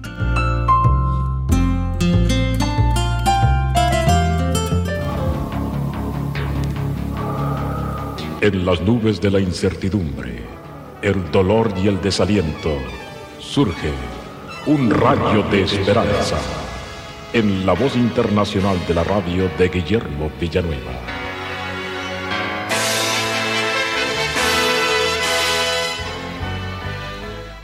Se dice de un superintendente de escuela que tenía dificultades con una que quedaba fuera de la ciudad en el campo. Era muy pequeña, con pocos alumnos pero todos rebeldes y difíciles de controlar. Por causa de ellos, tres profesores se habían retirado y el superintendente ya no sabía qué hacer, pues la escuela tenía muy mala fama y nadie quería hacerse cargo de enseñar a ese grupo de muchachos. Por fin un hombre solicitó el puesto. Cuando el superintendente le vio, tuvo desconfianza, pues era un hombre delgado y frágil, pero por cuanto no había otro, le concedió el puesto. A las pocas semanas el superintendente fue al campo a visitar la escuela y para su sorpresa notó que todo estaba marchando bien. Por primera vez en mucho tiempo, los alumnos estudiaban. El maestro aún se veía más gordo y contento. ¿Cómo ha logrado usted esto? le preguntó, admirado. Con una sonrisa modesta, el maestro dijo, no fue tan difícil. La verdad, cuando llegué sí, lo fue un poco. Pero cada vez que un alumno se portaba mal, yo me comía su comida. Así fue como este profesor se engordó, pero logró que los alumnos se portaran bien. Mi amigo, a través de esta experiencia, recordemos las palabras de Efesios 6:4. Padres, criad a vuestros hijos en la disciplina y amonestación del Señor. Es muy importante la disciplina. No necesariamente disciplinarlos como este profesor que quitaba la comida de sus alumnos, pero sí es muy importante la disciplina especialmente para nuestros hijos. La disciplina no solamente es castigo o regaños, la disciplina es más sublime y preciosa. Requiere primero que nosotros seamos ejemplos de justicia y rectitud, que seamos ejemplo de gozo y de entusiasmo, que seamos ejemplo de santidad, y esto nos va a dar autoridad y poder para disciplinar. Disciplina significa corregir con amor, corregir atinadamente pero con un espíritu de amor. La disciplina también significa instruir, pero con la sabiduría de Dios, con la inteligencia de Cristo Jesús. También significa persuasión por medio de la oración.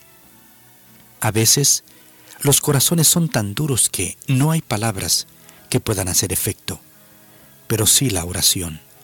Y hay que tener también paciencia y esperar en Dios que obre después de haber orado significa también prevenir sabiamente antes de que suceda.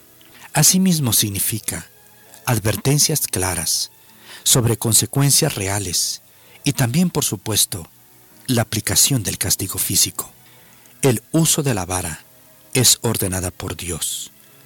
Castigar con aquello que produce dolor, pero siempre con sabiduría y con amor. Pero mi querido amigo, la Biblia nos dice que solamente si somos de Cristo, podemos castigar y disciplinar sabiamente y en el amor de Dios. Por eso es necesario que el Señor Jesús, el autor del amor y de la justicia, viva en nuestro corazón. Él nos va a tomar de la mano y nos va a guiar en el camino de justicia para disciplinar y corregir. Por eso hay que recibirle y cuando lo hacemos, seremos tan felices al ver cómo el Señor nos ayuda aún en la tarea de disciplinar y corregir a nuestros hijos o a nuestros estudiantes. Por lo tanto, si tú no has recibido a Cristo, hoy acéptale y verás en tu vida el cambio y te hará una mejor persona. Amén. Esperamos que esta audición, un rayo de esperanza, haya penetrado en su corazón. Si en algo podemos servirle, por favor dirija su correspondencia a Guillermo Villanueva, apartado 77-335, México, Distrito Federal, 11200.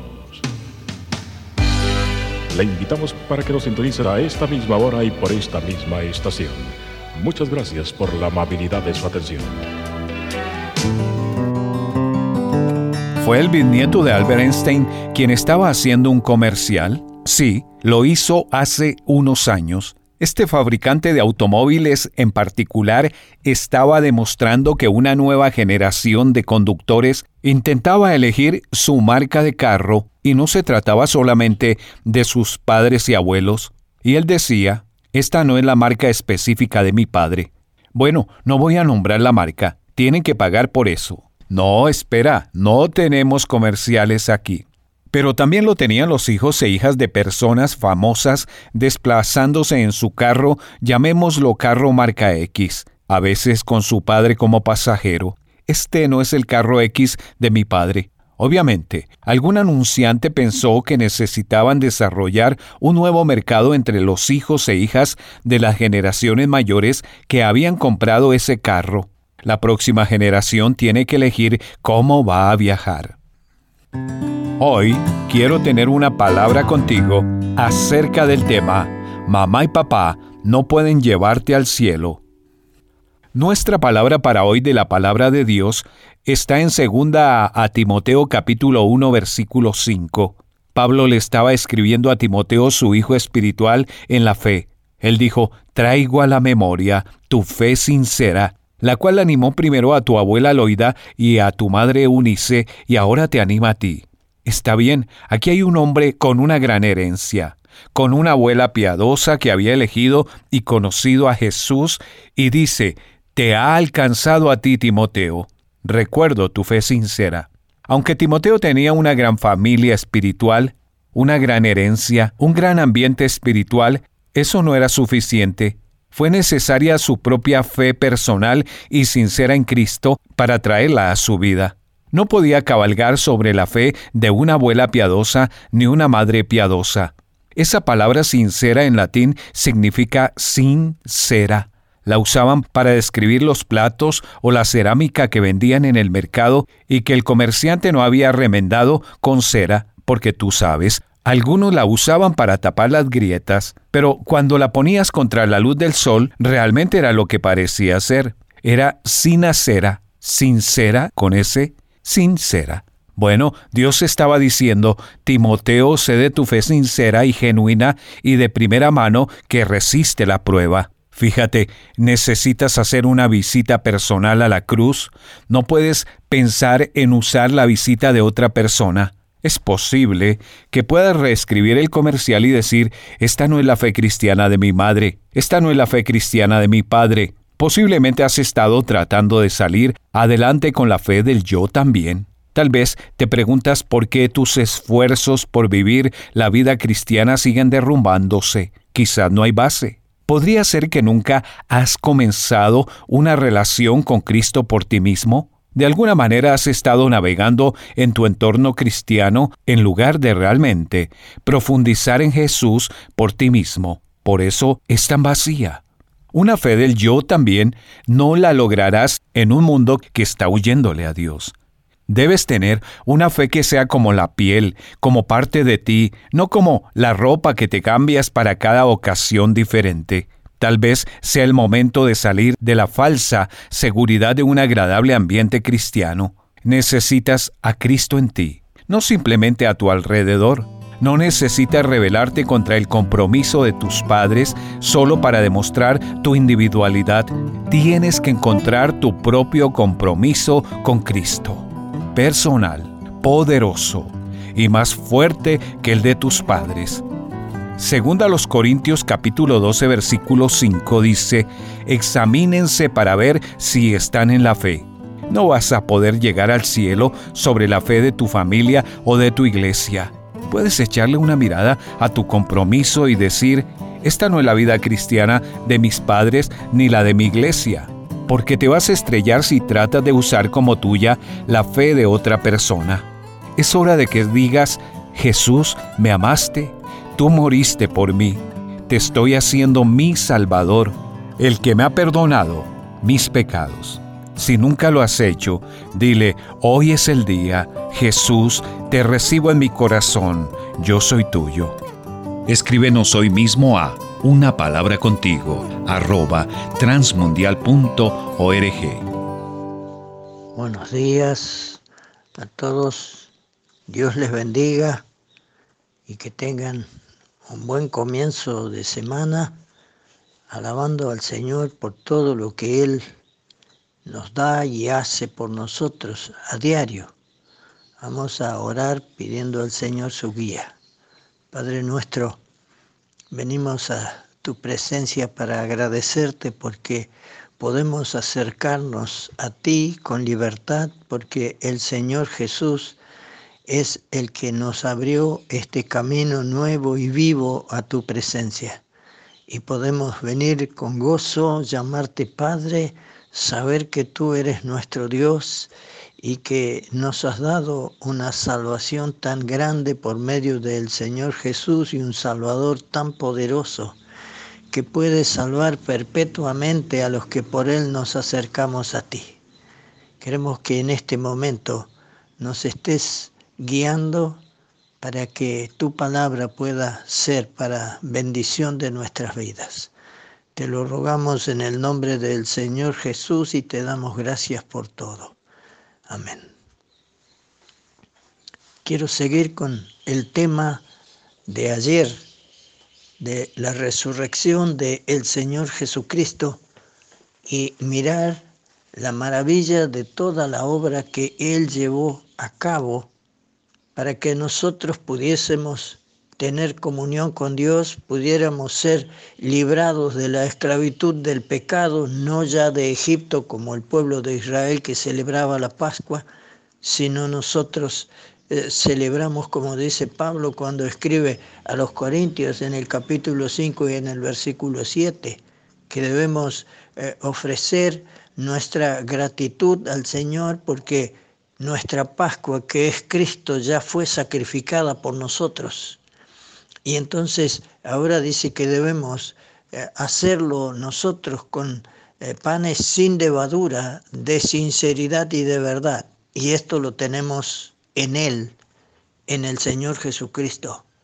Y podemos hacerlo porque eh, Él hizo la obra maravillosa a favor de cada uno de nosotros. Y quiero que Miremos en San Lucas capítulo 24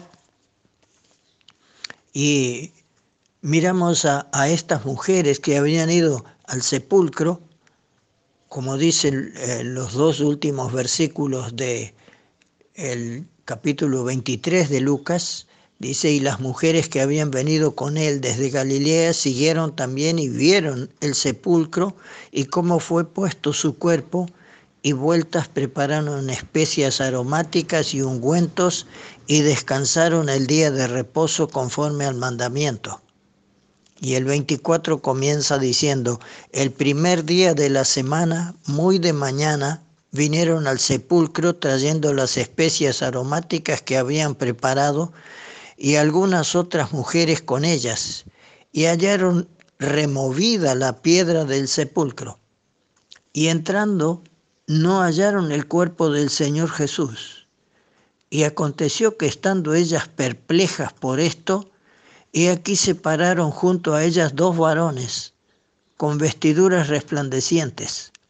Y como tuvieron temor y bajaron el rostro a tierra, les dijeron, ¿por qué buscáis entre los muertos al que vive? No está aquí, sino que ha resucitado. Acordaos de lo que os habló cuando aún estaba en Galilea diciendo, es necesario que el Hijo del Hombre sea entregado en manos de hombres pecadores y que sea crucificado y resucite al tercer día. Entonces ellas se acordaron de sus palabras y volviendo del sepulcro dieron nuevas de todas estas cosas a los once y a todos los demás. Eran María Magdalena y Juana y María, madre de Jacobo, y las demás con ellas quienes dijeron estas cosas a los apóstoles. Mas a ellos les parecía locura las palabras de ellas, y no las creían. Pero levantándose Pedro, corrió al sepulcro, y cuando miró dentro, vio los lienzos solos, y se fue a casa maravillándose de lo que había sucedido. Aquí tenemos el relato que nos deja Lucas para que nosotros podamos saber, como dice él cuando escribe a Teófilo eh, en los Hechos de los Apóstoles, las cosas que sucedieron ciertísimamente, dice él allí, para que sepas las cosas que sucedieron.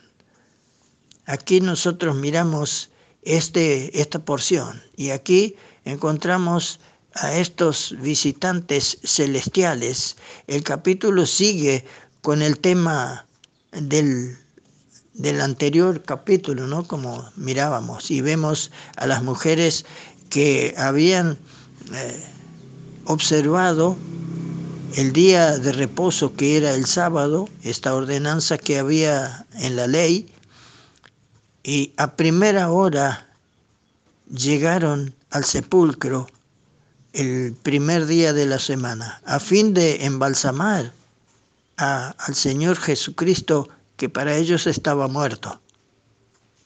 Y miramos aquí estos visitantes celestiales, los ángeles, y el mensaje que ellos les dieron. Miramos en el versículo 4 y ellas vieron que eran varones, aquellos que habían estado y que le estaban hablando allí, y que tenían vestidos resplandecientes, dice el versículo 4.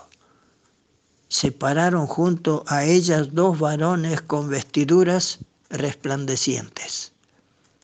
Eran aquellos eh, mensajeros celestiales venidos para hacerles saber algo que, bueno, ellos deberían haberlo conocido y lo sabían porque el Señor se los había dicho. Y me encanta mirar cómo eh, ellos le recordaron, después de decirle que, que por qué lo estaban buscando allí si el Señor había resucitado. Entonces le dicen, acordaos de lo que os habló cuando aún estaba en Galilea, diciendo, es necesario que el Hijo del Hombre sea entregado en manos de hombres pecadores y que sea crucificado y resucite al tercer día. Él se lo había dicho y ellos se habían olvidado no lo entendieron a esto que el Señor les declaraba. Y qué lindo que es pensar lo que dice allí, ¿no? El versículo 17, es necesario que el Hijo del Hombre sea entregado en manos de hombres pecadores y sea crucificado. Nosotros lo necesitábamos, era necesario para nosotros, no para Él, era para nosotros que era necesario que Él fuera hasta la cruz y muriera por nuestros pecados y resucitara para nuestra justificación. Para que nosotros pudiéramos tener vida eterna, era necesario que el Señor fuera a la cruz.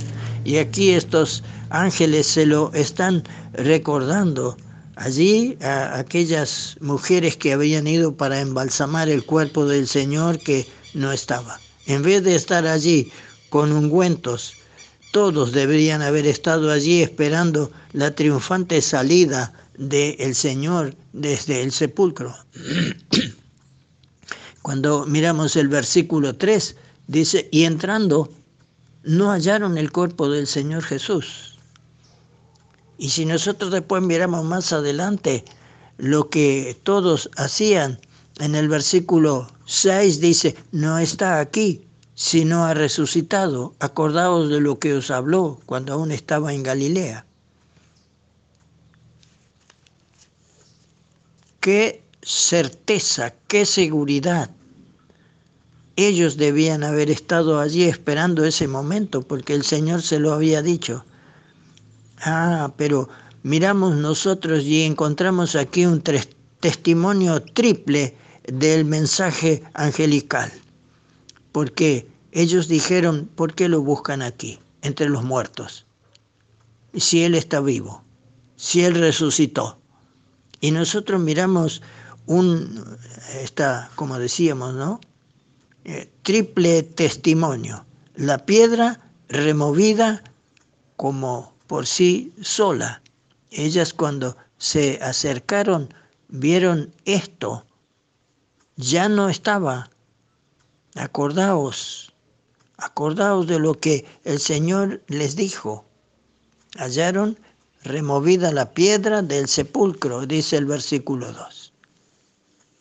Allí estaba el primer eh, testimonio, diríamos así, de este mensaje angelical. La piedra no estaba, estaba quitada.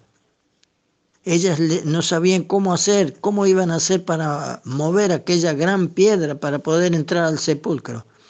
La tumba vacía, el segundo, como dice el versículo 3. Entrando no hallaron el cuerpo del Señor Jesús.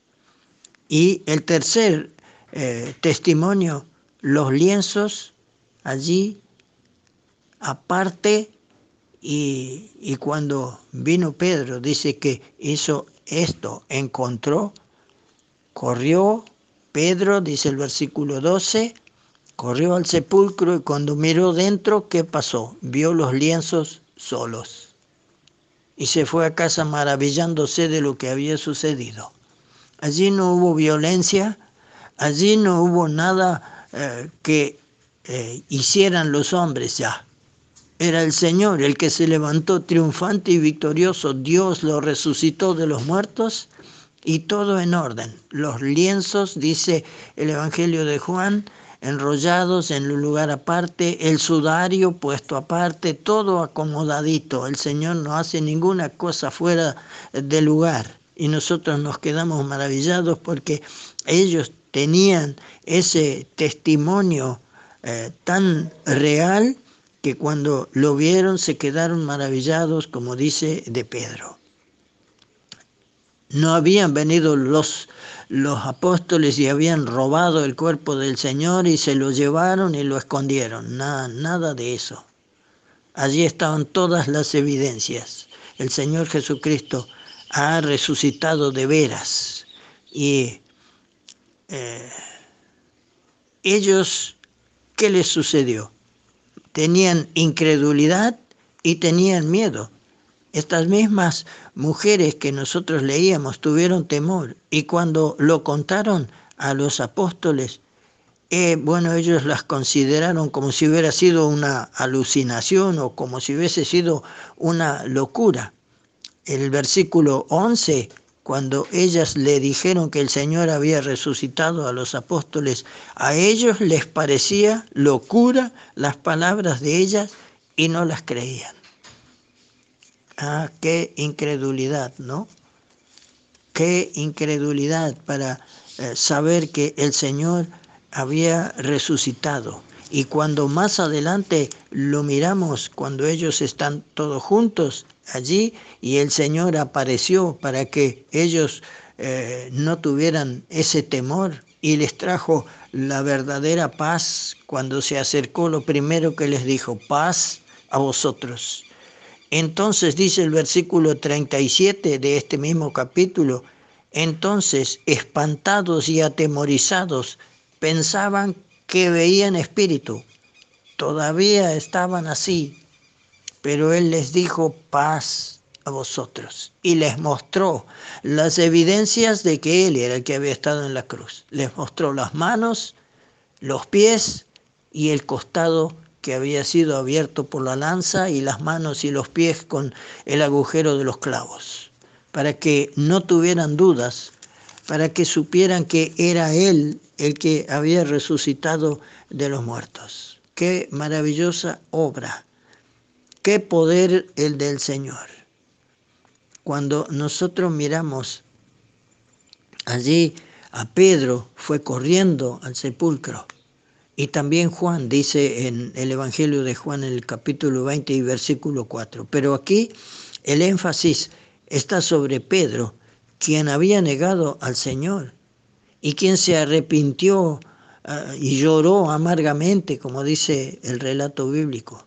Y pronto el Señor resucitado ha de quitar toda duda acerca de su, de su restauración y le habló al corazón y le dijo lo que él tenía que hacer. Y el Señor nunca tenía dudas acerca del triunfo de la cruz. Él se lo dijo antes, él se lo dijo para que lo supieran y miramos la resurrección del Señor Jesucristo es lo que quita eh, el temor de la muerte y de la incertidumbre del pecado y nos da una gloriosa seguridad de la paz con Dios. Qué maravillosa obra cuando nosotros seguimos pensando en esto. y no hacemos solamente una recordación una vez al año, sino que lo hacemos todos los días y todas las semanas y todos los primeros días de semana Estamos recordando lo que el Salvador hizo y cómo venció la muerte y al que tenía el imperio de la muerte y sacó a luz la vida y la inmortalidad por el Evangelio. Y nos libró de la esclavitud del pecado y de Satanás. Qué bendición, qué maravillosa obra. Por eso el Señor cuando dejó instituido la, la cena del Señor, como decimos, con los discípulos, les dijo, haced esto en memoria de mí hasta que venga. Siempre, todo el tiempo, tenemos que hacer esta memoria. Tenemos unas mentes tan frágiles y tan olvidadizas que el Señor hizo esto, dejó, tomó el pan, les dio a los discípulos para que participaran, tomó la copa y les dio la copa a los discípulos y nosotros lo hacemos así esta es la sangre del nuevo pacto que por muchos se derrama. Haced esto en memoria de mí. Qué lindo cuando podemos participar del pan y de la copa para recordar lo que el Señor hizo por nosotros, para darnos vida eterna. Fue necesario, como mirábamos recién. Qué lindo, qué bendición Qué amor el de Dios manifestado hacia nosotros, que podamos recordarle todos los días de nuestra vida y estar esperándole porque Él dijo, haced esto en memoria de mí hasta que venga. Así que el Señor viene a buscarnos para completar la obra de nuestra eterna redención. Todos le estamos esperando al Señor porque sabemos que Él viene. El Señor nos guíe para que esto pueda ser la realidad más maravillosa de nuestra vida, estar esperándole a Él, porque Él nos lleva a la casa del Padre donde estaremos por toda la eternidad. Que así sea.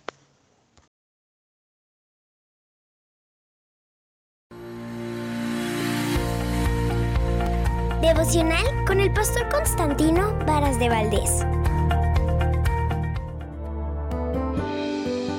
Presenta tu necesidad a Dios te escucha y te responde. ¿Qué tal?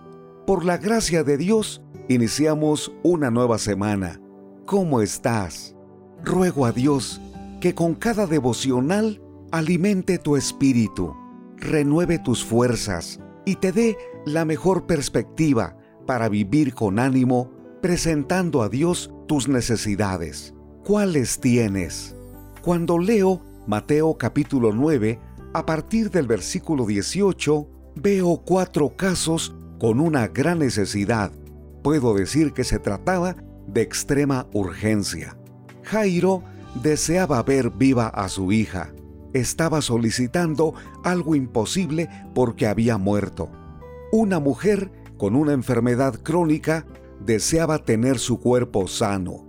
Estaba pidiendo algo imposible porque había gastado todo lo que tenía dos ciegos deseaban recuperar la vista, pero se trataba de algo imposible porque su enfermedad era irreversible.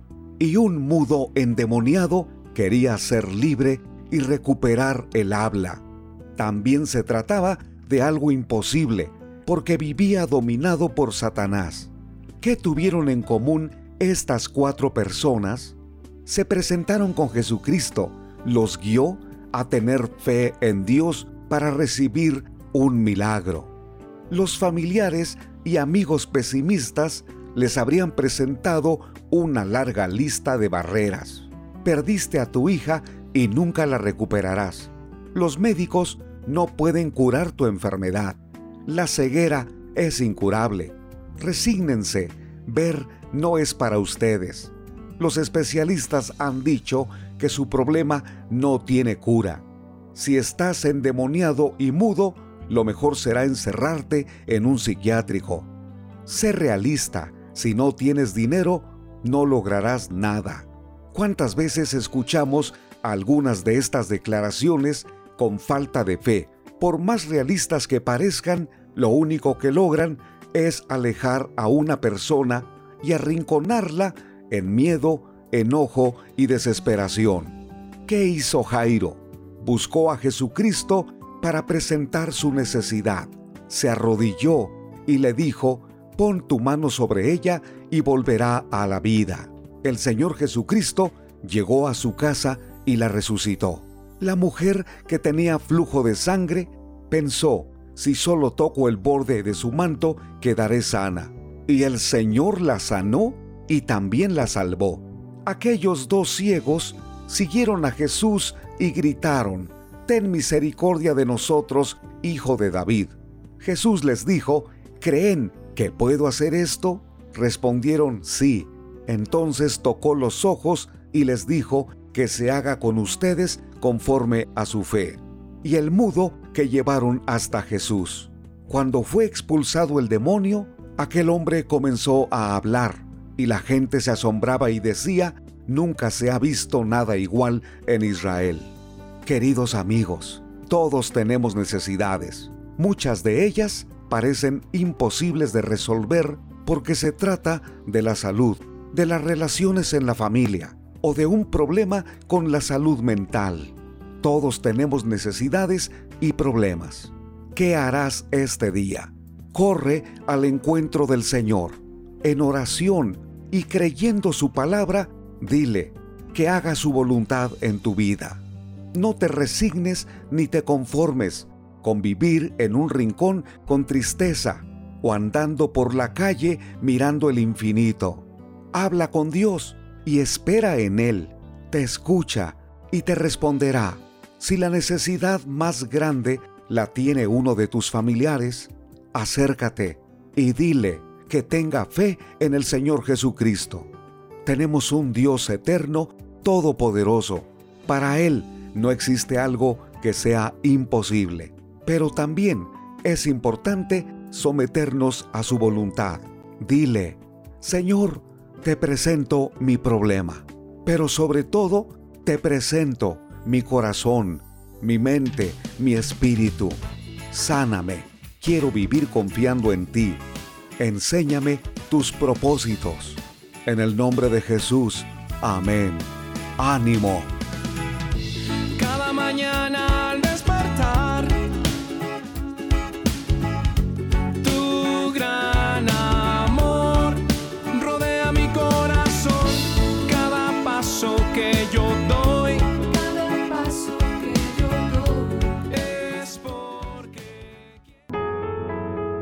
Estás escuchando Tiempo devocional, un tiempo de intimidad con Dios. Sobre todo,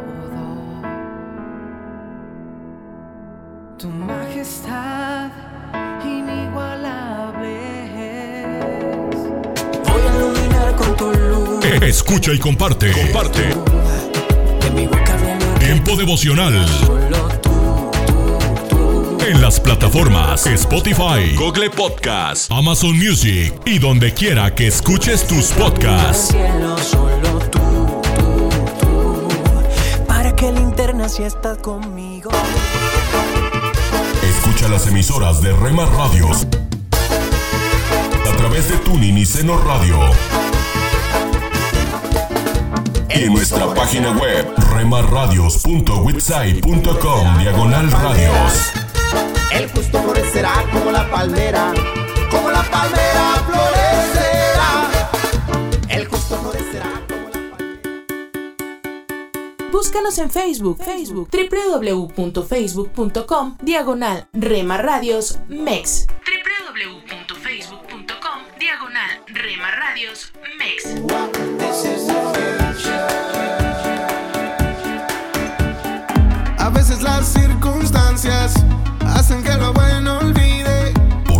Somos parte de tu familia. Por todo lo que en la vida se recibe, yo tengo Somos una más en tu hogar. que agradecer y luego deber. Gracias por dejarnos estar.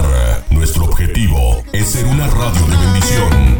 Cuando yo recibo de tu aire, estar vivo para mí es un detalle Buena música, que me regalas hoy. Sé que tú me amas. buen contenido. Cuando yo recibo de tu aire, En Rema Radio, impactando tu vida con poder. y reiré porque de vivir tengo una oportunidad. Casa de Oración Santa Fe te invita a sus reuniones miércoles 8 pm, domingos 8 am y 11 am. Estamos ubicados Plaza Santa Fe, Boulevard República de Honduras 104, Interior 9, Hacienda Santa Fe, Tlajomulco de Zúñiga, Jalisco, Casa de Oración Santa Fe, un lugar para adorar.